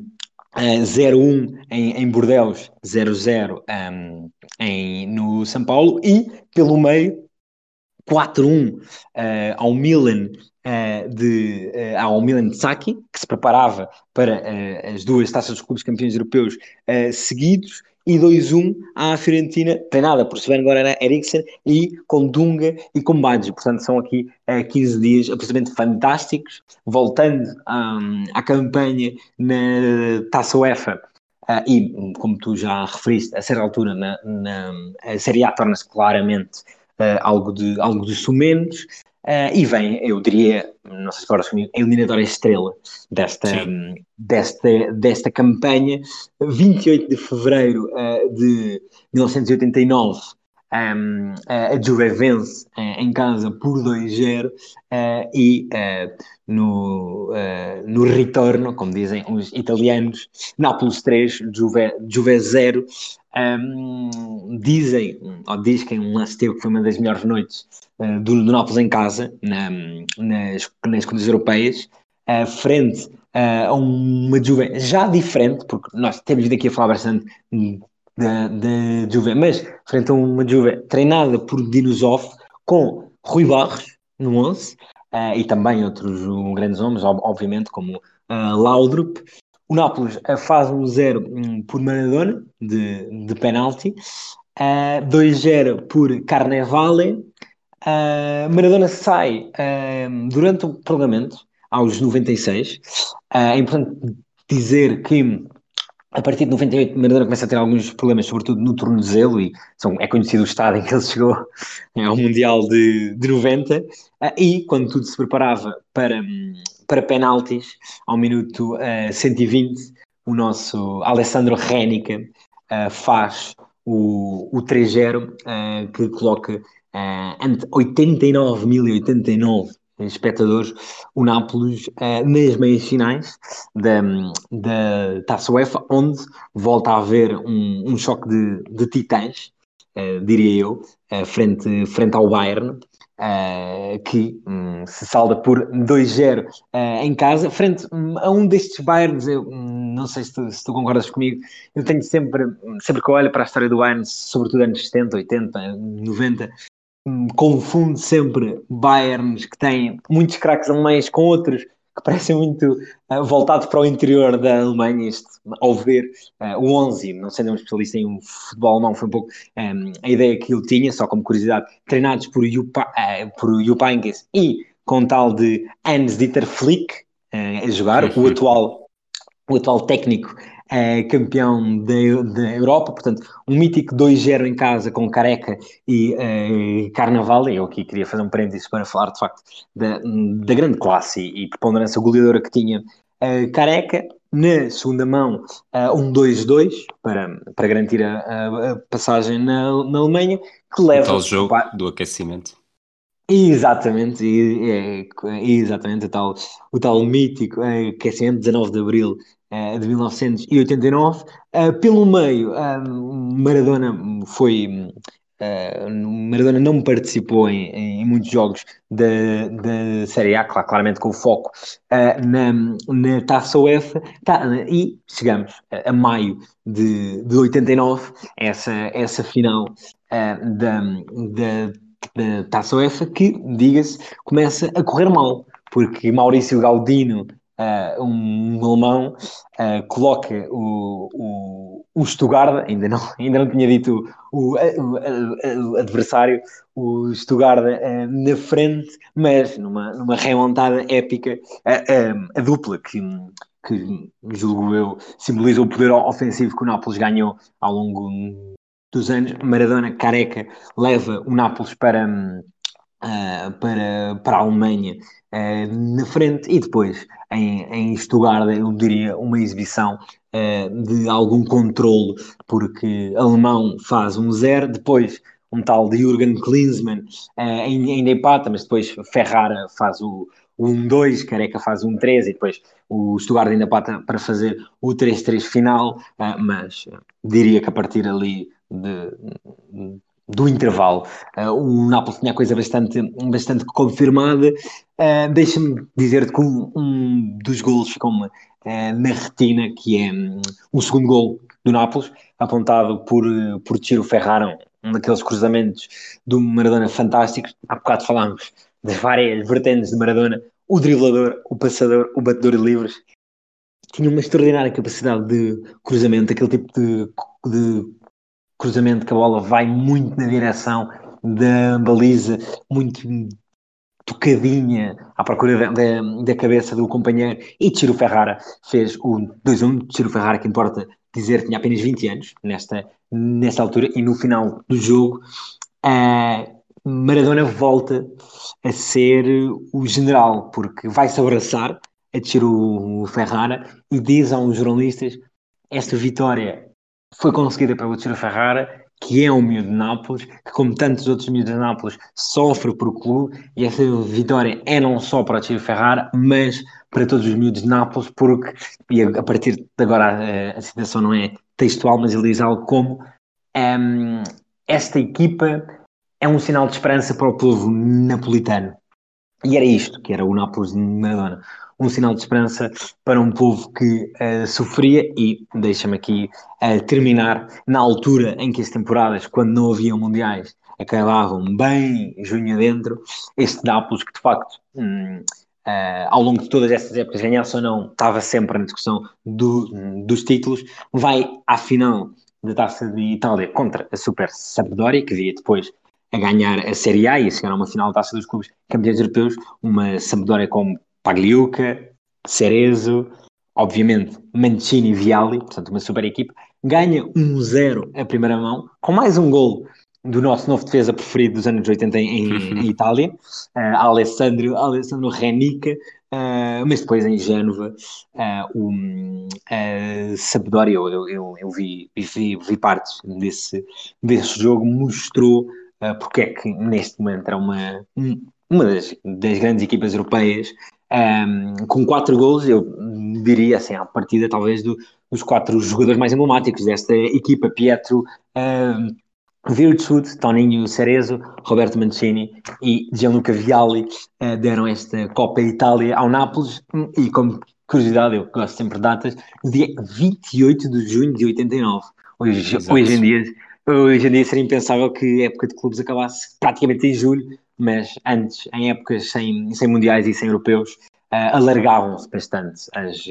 as temporadas e assim alargou-se essa temporada de 88-89, em que o Nápoles, uma vez mais, mostrou a sua capacidade de competir uh, por todos os títulos até ao fim. Segundo da Série A, segundo da Taça de vencedor. Falaste da, taça do, da temporada acabar tão tarde. Eu lembro-me sempre, até porque vi esses dois jogos, uh, em 92, a Dinamarca campeã europeia, no dia anterior ao Futre rebentar o Real Madrid na final da Taça do Rei do Santiago Bernabéu. Dois dias consecutivos de, de grande futebol com momentos históricos.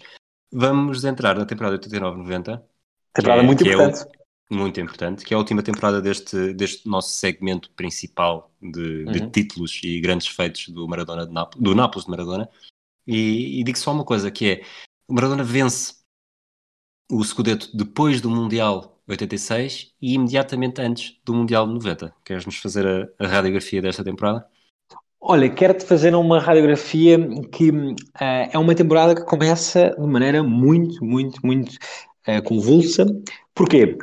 Uh, curiosamente, Maradona uh, falou disso uh, há coisa de 15 dias, numa entrevista à France Football, e passo a citá-lo. Um, antes, a certa altura, durante a temporada 88-89, os dirigentes do Olympique de Marselha ofereceram-me duas vezes o meu salário. Ferlaino respondeu que se ganhássemos a Taça UEFA 88-89, me deixaria ir. Ganhámos e no regresso Agradeço ao Presidente pelos belos anos vividos e faço questão de lhe recordar a promessa feita. A partir daí, o Presidente começou a fazer-se de desentendido comigo.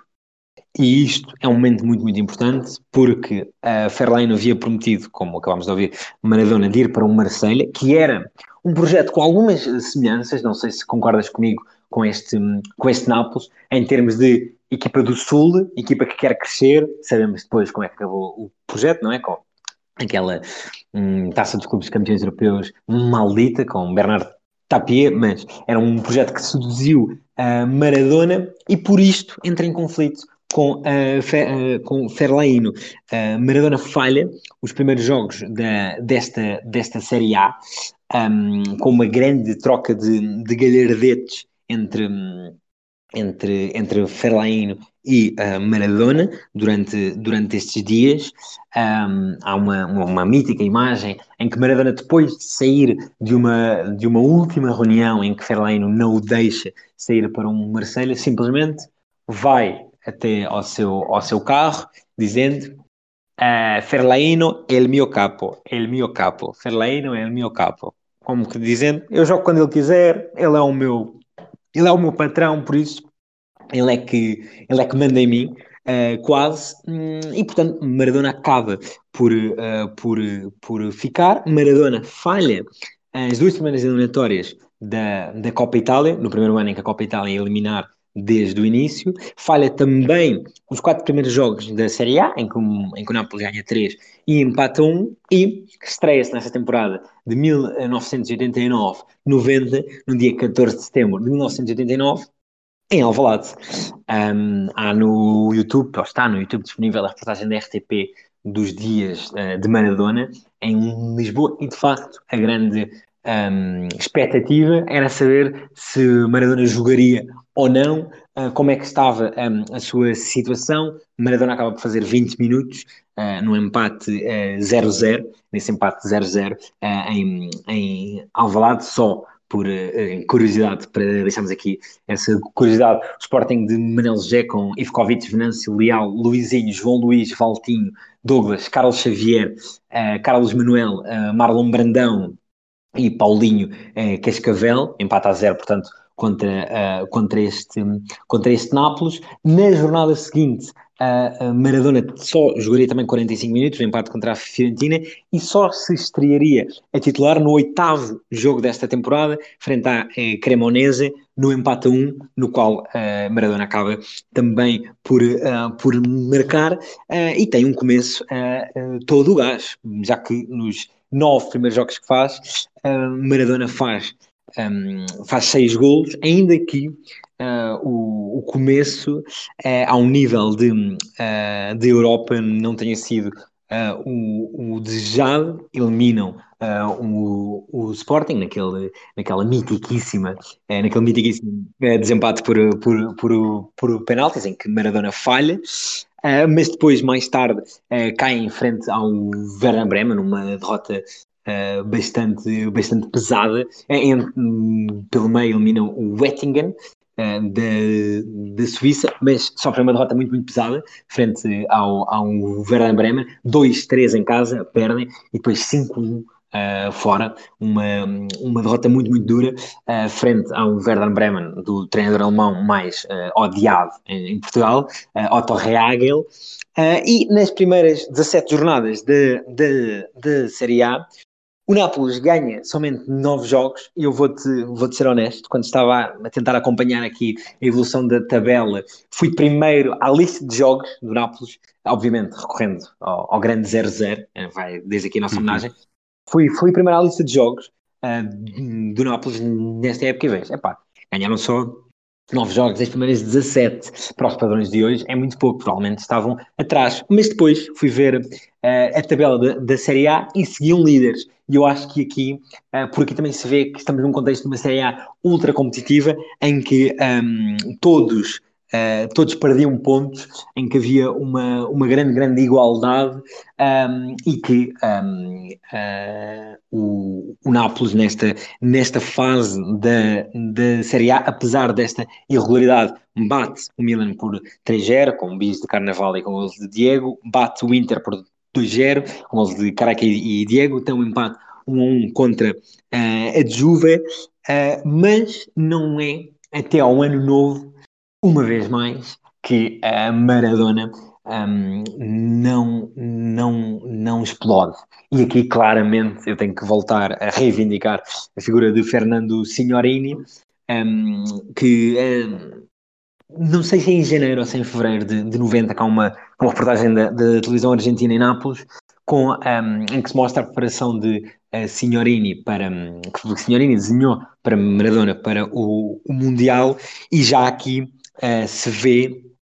ou aqui volta-se a ver um, esta mentalidade quase ciclista que Signorini tinha para Maradona que, ok, ano de Mundial tu vais estar a top a partir do ano novo. E obviamente, e já falamos disso um, a Squadra Azurra beneficiou-se disso, mas também o Nápoles beneficia isso, pois uh, nas últimas 15 jornadas Maradona faz 10 golos, uh, um bis à Roma, um bis à, um, um bis à, à Juve e nas últimas 5 uh, jornadas, 5 vitórias, com 4 uh, golos de, de, de Maradona, incluindo no, dia, no dia 25 de março de, de 1990. Acho que qualquer napolitano dirá que é a última grande exibição de, de Maradona com a camisola uh, do Nápoles, ou pelo menos a última exibição tão ligada a um, a um título. Nápoles 3, Juve, um, ehm, Juve 1, dois gols de Maradona para derrotar a equipa de uh, Rui Barros e, obviamente, foram fundamentais para este título na, na Série A de 89-90. 89 anos, é que é uma época, diz? Deixa-me deixa dizer-te, tu há pouco uh, falaste do, do 11 tipo, da, do primeiro Scudetto, deixa-me lançar-te aqui uh, um, 11, um 11 tipo que eu me atrevi a, a, a, fazer, seria qualquer coisa como Giuliani na baliza, uh, Corradini como, mais como livro, Ferrara, Baroni, uh, Francini, meio campo, um, outra vez nessa espécie eh, de losango, não é? Que essas equipas usavam muito nos anos, nos anos 80, que na verdade eram três médios para sustentar o criativo, a Fusi, Cripa e Di Napoli, volta-se a salientar a qualidade de Di Napoli, com Maradona por detrás de Careca e Carnavale. É este o 11 tipo de 89 uh, uh, 90, com algumas diferenças face a 86 87, já não há Bruscolotti, já não há Romano, já não há um, Giordano, mas é o, o 11 deste, deste segundo título de, de Maradona Itália. E é numa época uh, que há novo treinador, Otávio Bianchi dá lugar a Alberto Bigon, que chega Exatamente. de Césena, e, e, chega também um, não tão jovem, mas uh, jovem aos nossos olhos, Gianfranco Zola, que também marca uh, toda a década de 90. Tu disseste aí, num certo momento, do, uma espécie de conflito começou a surgir uhum. para, porque Maradona quis sair. Uh, a corda, lá está, começou a ser esticada e provavelmente o Mundial de 90 é o momento em que Maradona decide não é necessariamente um ataque a Nápoles, mas é um ataque à Itália e onde se percebe que, que provavelmente a corda mesmo partir. Sem dúvida, eu acho que é, com a tua permissão, acho que quase que inaugura um, um terceiro, uma terceira fase da nossa, da nossa conversa,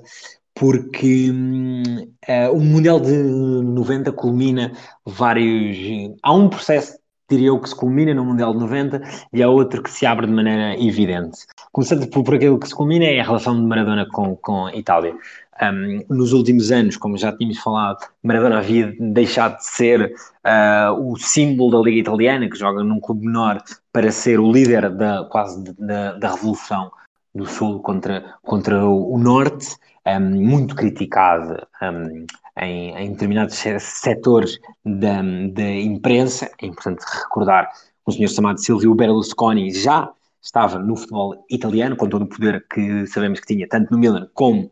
uh, nos, nos média do país transalpino. Um, e no Mundial de 90, uh, eh, isto chega a um, a, um, a um auge. No Mundial de 90, uma equipa muito, muito, uma seleção italiana muito, muito limitada a nível de talento consegue chegar uh, à final, apesar de, apesar de ter perdido o primeiro jogo, apesar de passar, por exemplo, uh, nos quartos de final por, por penaltis. Uh, um Maradona que não consegue repetir a exibição de, de, de 1986 porque tinha o, o tornozelo que parecia um, parecia um 4, tornozelo, assim, um tornozelo absolutamente inchado, jogava com dores e foi um Maradona diferente daquele que se viu, um, daquele que se viu uh, no México. E o, o ponto, o momento crucial deste, deste, deste Mundial e da relação de Maradona com a Itália aconteceu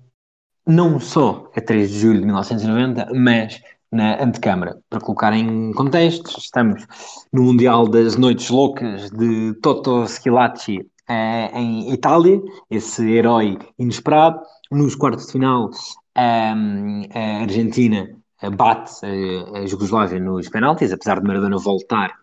uh, a falhar o seu penalti. Itália bate um, a República da Irlanda por um zero, com, obviamente um gol de uh, e chegamos à semana das meias finais. Meias finais essas que eram uh, no São Paulo, em Nápoles, uh, em algo que vários dirigentes uh, desse Mundial e da, e da Federação Italiana já reconheceram que foi, que foi um erro crasso, que não, não fazia sentido permitir que houvesse a possibilidade de uma Argentina e Itália no uh, São Paulo. Uh, e aqui é preciso dizer que Maradona faz a sua parte ao aquecer, desde o início, uh, os ânimos. Um, Maradona diz que, em entrevistas durante a semana, que tem noção que Nápoles não é Itália, que tem noção que os napolitanos sofrem tudo e mais alguma coisa por parte dos italianos, uh, que tem noção de tudo aquilo que deu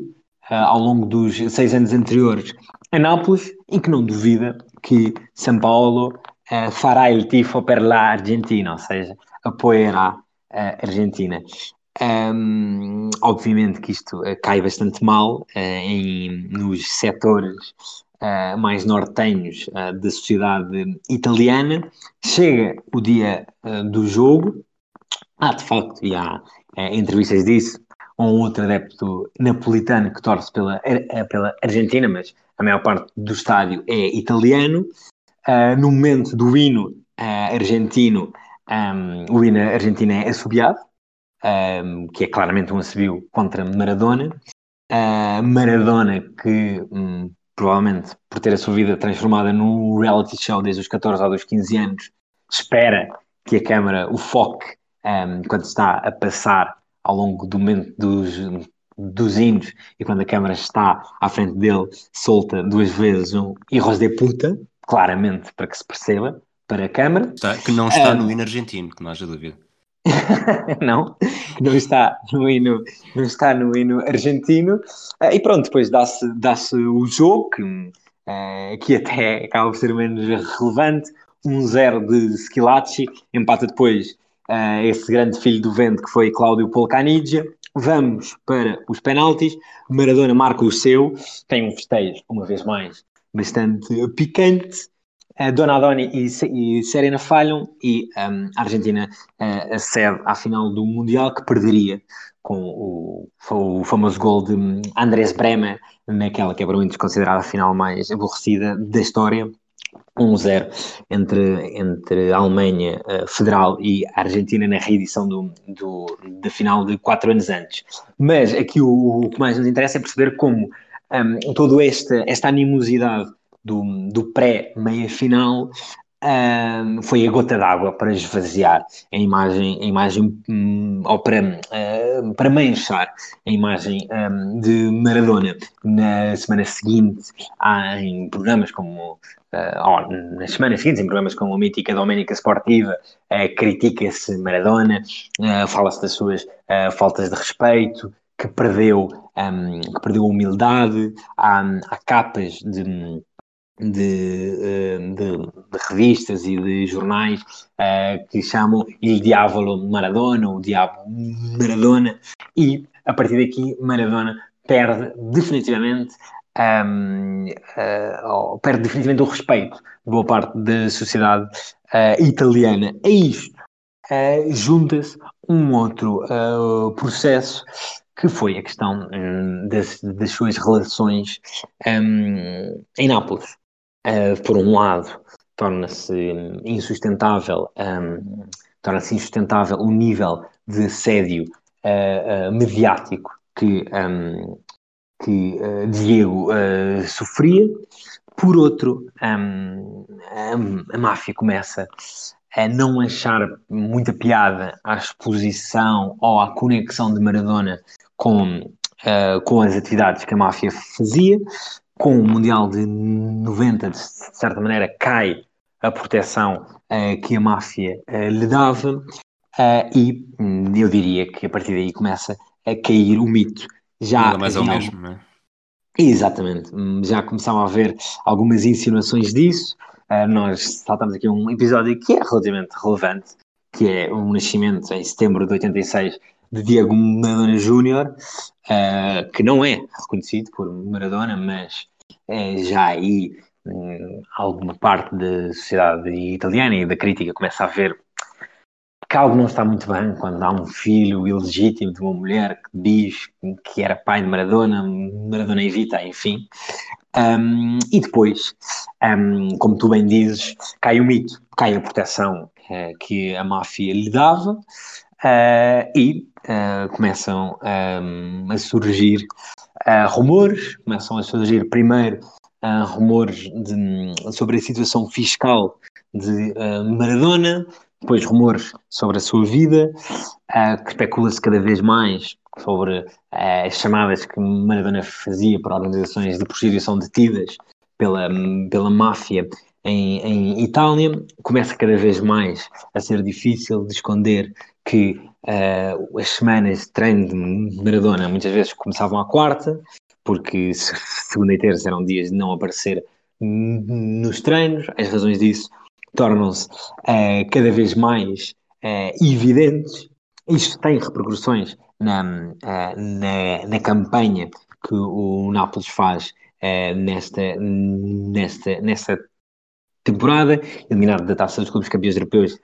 novamente para penaltis contra o, o Spartak Moscovo. Maradona marca desta vez, uhum. da Marca. Exatamente, muita, muita irregularidade um, na Liga, até, e não sei se, se uh, queres tu começar por abordar isso, até um, chegarmos um, uh, numa época uh, 90, 91, em que Maradona mantém alguma pontualidade uh, goleadora, 10 gols em 26 jogos, mas em, em março de 1991 Uh, o último jogo de Maradona acaba por ser um uh, no Nápoles, acaba por ser um uh, Sampdoria 4 no Nápoles 1, em que ele marca, mas uh, a partir daí nada, nada seria o mesmo, porque veio um, o primeiro positivo da sua, da sua carreira, Ferlaino, e passo já a bola, mas Ferlaino Diesel comentou a posteriori que já no final dos, dos anos 80 um, sabiam no clube sobre, sobre a relação de Maradona com, com a cocaína. Maradona tinha começado por, por experimentar em Barcelona, isto obviamente dito por ele, eh, não são coisas com as quais se especula, mas Maradona começa, começa por, por experimentar primeira vez em Barcelona. Em Nápoles a relação começa a ser cada vez mais, mais intensa, por, por dizer um eufemismo, uh, e um, caída a proteção que a máfia uh, lhe dava, isso é dito por uh, havia vários esquemas que eles utilizavam, também os, os controles antidoping nos anos 80 não eram tão um, estritos como são agora, muitas vezes quem ia, um, quem ia aos controles não era Maradona, mesmo que fosse ele que lhe que lhe calhasse, mas pronto, cai-lhe a proteção uh, e em 1991 acaba a aventura uh, napolitana de, de, Maradona. Esta época, o Nápoles, já falaste da eliminação na Taça dos Campeões Europeus, uhum. o Nápoles termina na oitava posição com 37 pontos, a 14 da Sampdoria e a 1 dos lugares europeus. Um, a temporada, curiosamente, começa com a vitória na Supertaça, num 5 contra a Juventus. Um, depois, uh, um destaque que também curioso, a média de espectadores cai para 52 mil por jogo, o que é 25 mil abaixo da época de estreia, não deixa de ser curioso também. E se calhar avançamos já mesmo para, para o último segmento, que é, eu diria que nem o Maradona voltou a ser o mesmo depois de sair do Nápoles, nem o Nápoles voltou a ser não. o mesmo depois de perder Maradona. Totalmente. Uh, Maradona diz que uh, chegou a, a, Nápoles como herói, com 75, julgo, mil pessoas na apresentação, e saiu como um criminoso, sem ninguém à espera no, no aeroporto. Uh, e foi isso que aconteceu. Um, Destapou-se depois completamente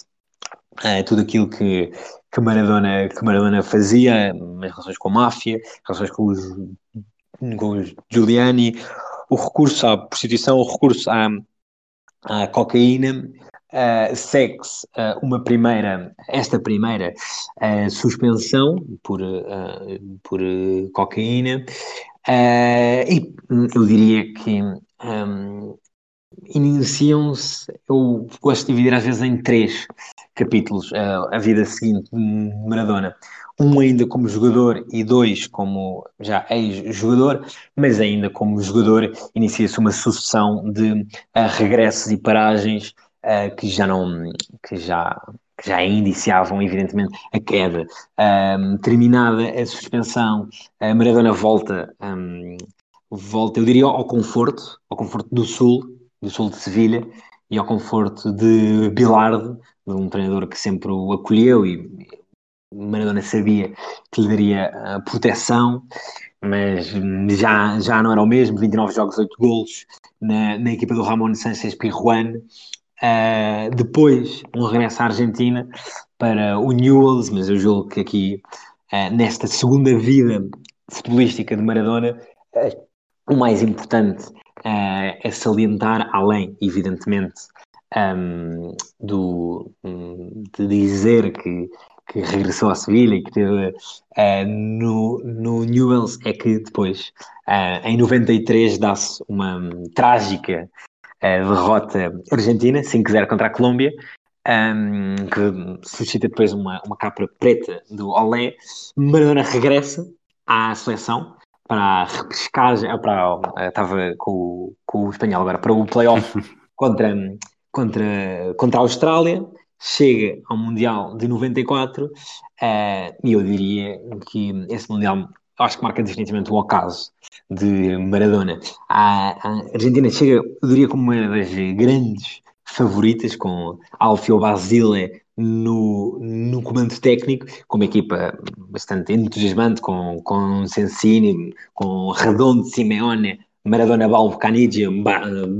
Batistuta, que é de facto um sexteto do meio campo para a frente impressionante.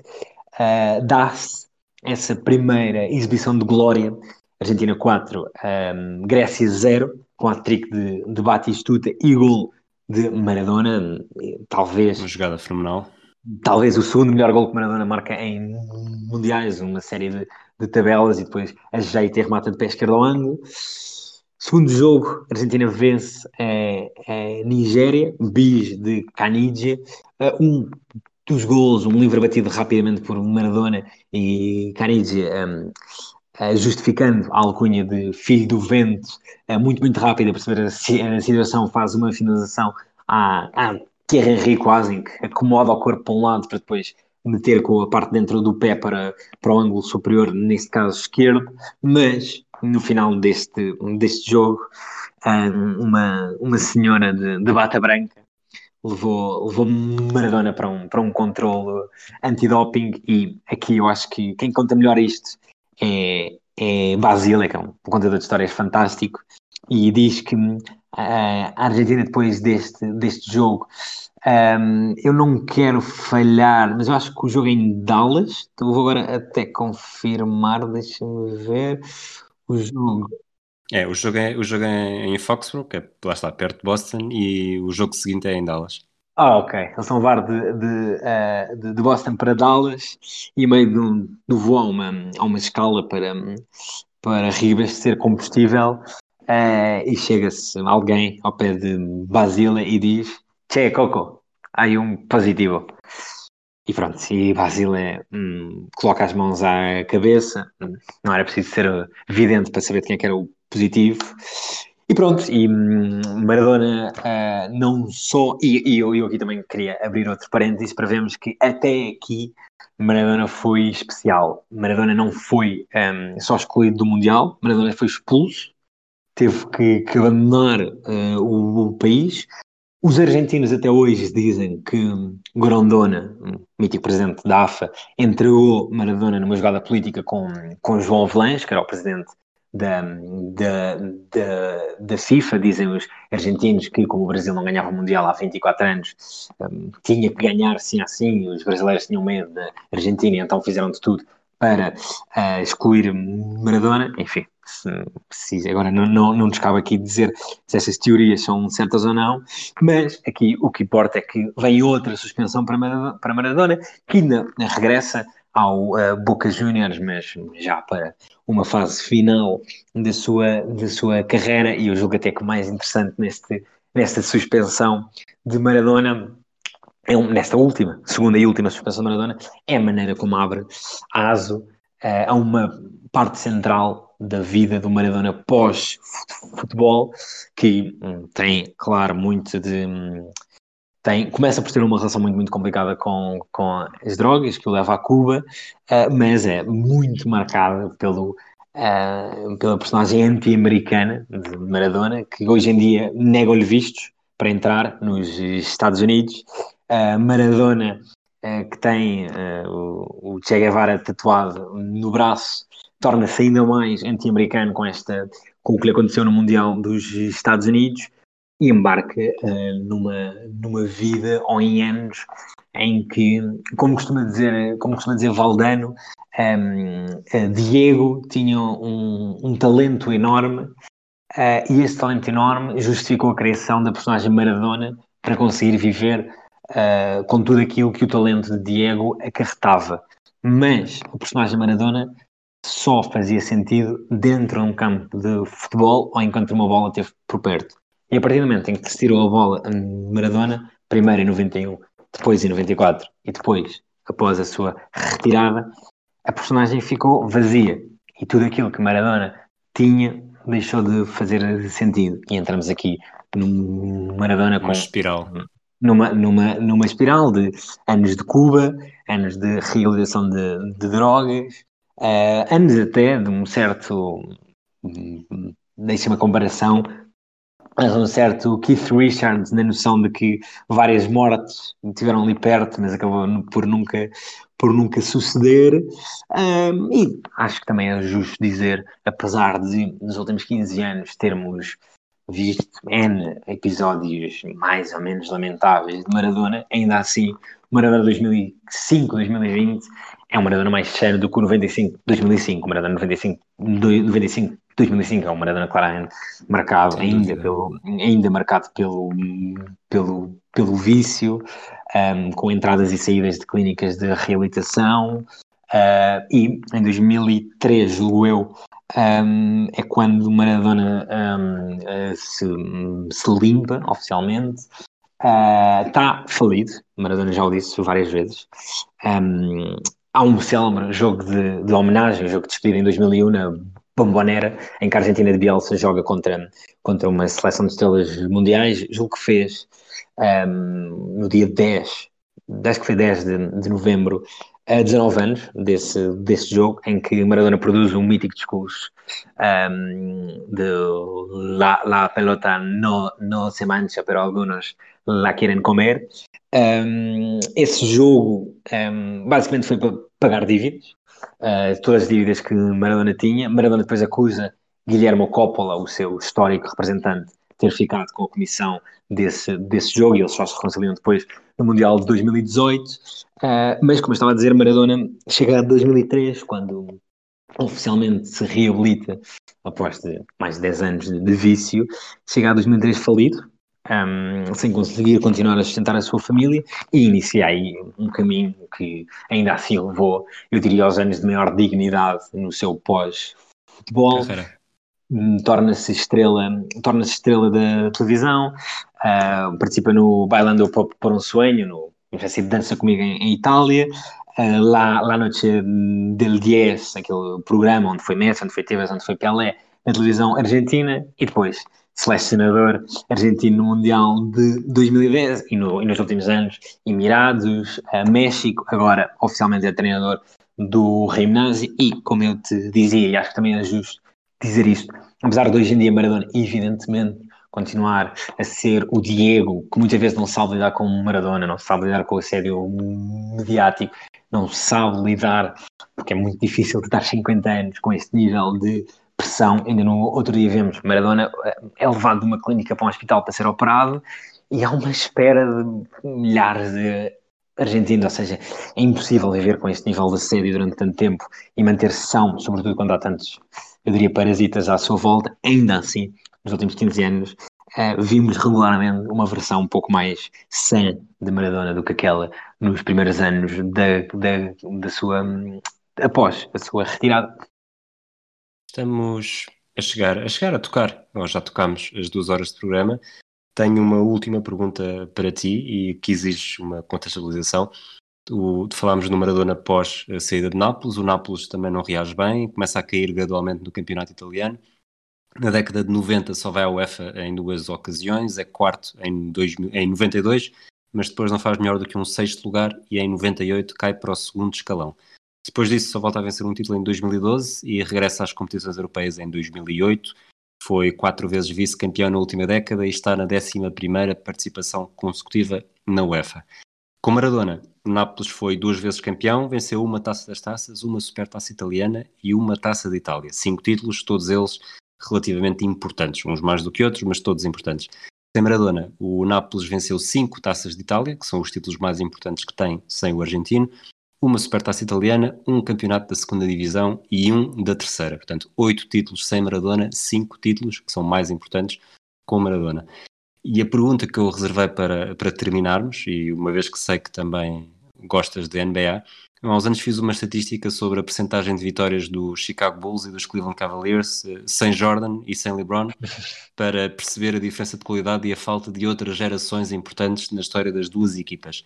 E a pergunta é: achas que o Nápoles surge aqui como o maior exemplo do impacto isolado de um grande jogador de futebol na história, na história do futebol? É, Obriga-me a fazer um exercício rápido, mas eu acho que sim, eu acho que sim, eu acho que um, um, acho que um, por um lado, quando um jogador, uh, eu ia dizer pega num, numa equipa quase em linguagem de treinador, não é? Quando um jogador chega a uma equipa que tinha ficado a um ponto de descer e eleva a dois títulos nacionais e a um título europeu, é evidente que há esse enorme salto de, de qualidade. Um, há um Nápoles antes de Maradona, há um Nápoles com Maradona e um Nápoles pós Maradona. Diga-se que nos anos seguintes à saída de Maradona viveu-se também em Nápoles uma orfandade muito, muito grande, com uh, a bancarrota e quase a refundação uh, do clube. Ainda assim é preciso dar, dar mérito ao Nápoles por, um, eh, por esta reconstrução que se fez com, com a ADL, com Aurélio, Aurélio de Laurentiis, e não, e não é por acaso que os protagonistas do futebol italiano são sempre tão uh, peculiares, digo. Um, e hum, é preciso dar-lhe dar o, o, crédito de, eu diria que nos últimos 10 anos foi a equipa que mais consistentemente uh, desafiou a Juve e fez um, um, comeback, já que utilizaste a linguagem da NBA, bastante relevante, primeiro com Mazzarri, Lavezzi, uh, Cavani, Amchic, depois com, depois com aquela curta fase de Benítez, mas depois com, com Sarri, com aquele 2015-2016, em que Higuaín, uh, obviamente, não, não chegou quase a ser Maradona, mas durante alguns períodos fez sonhar uh, os napolitanos que perto de Maradona pudesse estar Higuaín. Higuaín depois,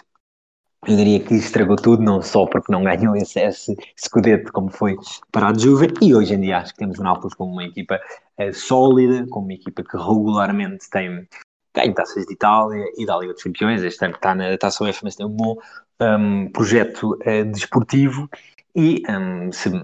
se, se, me permites que eu conclua já, Força. acho que, um, acho que uh, primeiro falar de Maradona é falar de um, exagero constante, uh, um exagero de uh, futebol, e muitas vezes nós habituámos a pensar em Maradona como um gênio, vale a pena ver Maradona, vale a pena ver livres é, tão estupidamente bem colocados, vale a pena ver aqueles passos, sobretudo os passos longos, quase que parece que quando a bola bate no chão vai com aquele efeito invertido para se aproximar do colega que vai em corrida. Vale a pena ver Maradona para ver uh, o drible, para ver a mudança de direção, para ver um jogador que não tinha joelhos. Vale a pena ver a Maradona para ver também nos dias de chuva e de campos enlameados, que já não há hoje, ver algo hoje pouco vemos e que é muito, muito bonito, que é a maneira como o jogador se adapta às condições do, do terreno. Nós pensamos em Messi e não pensamos em Messi em uh, adaptar-se a um campo mais ou menos eh, eh, sujo, porque isso felizmente provavelmente não acontece hoje, mas nos anos 80 era uma realidade. E vemos Maradona ser um mestre nisso, Maradona dar dois, três, quatro toques seguidos com a bola no ar, porque era a melhor maneira, portanto Maradona é um exagero de futebol e é também um exagero de personalidade, sendo que Nápoles, eu diria que é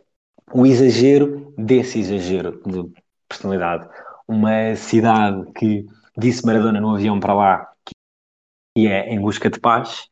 foi, encontrou tudo menos paz, encontrou uh, glória, encontrou uma glória exagerada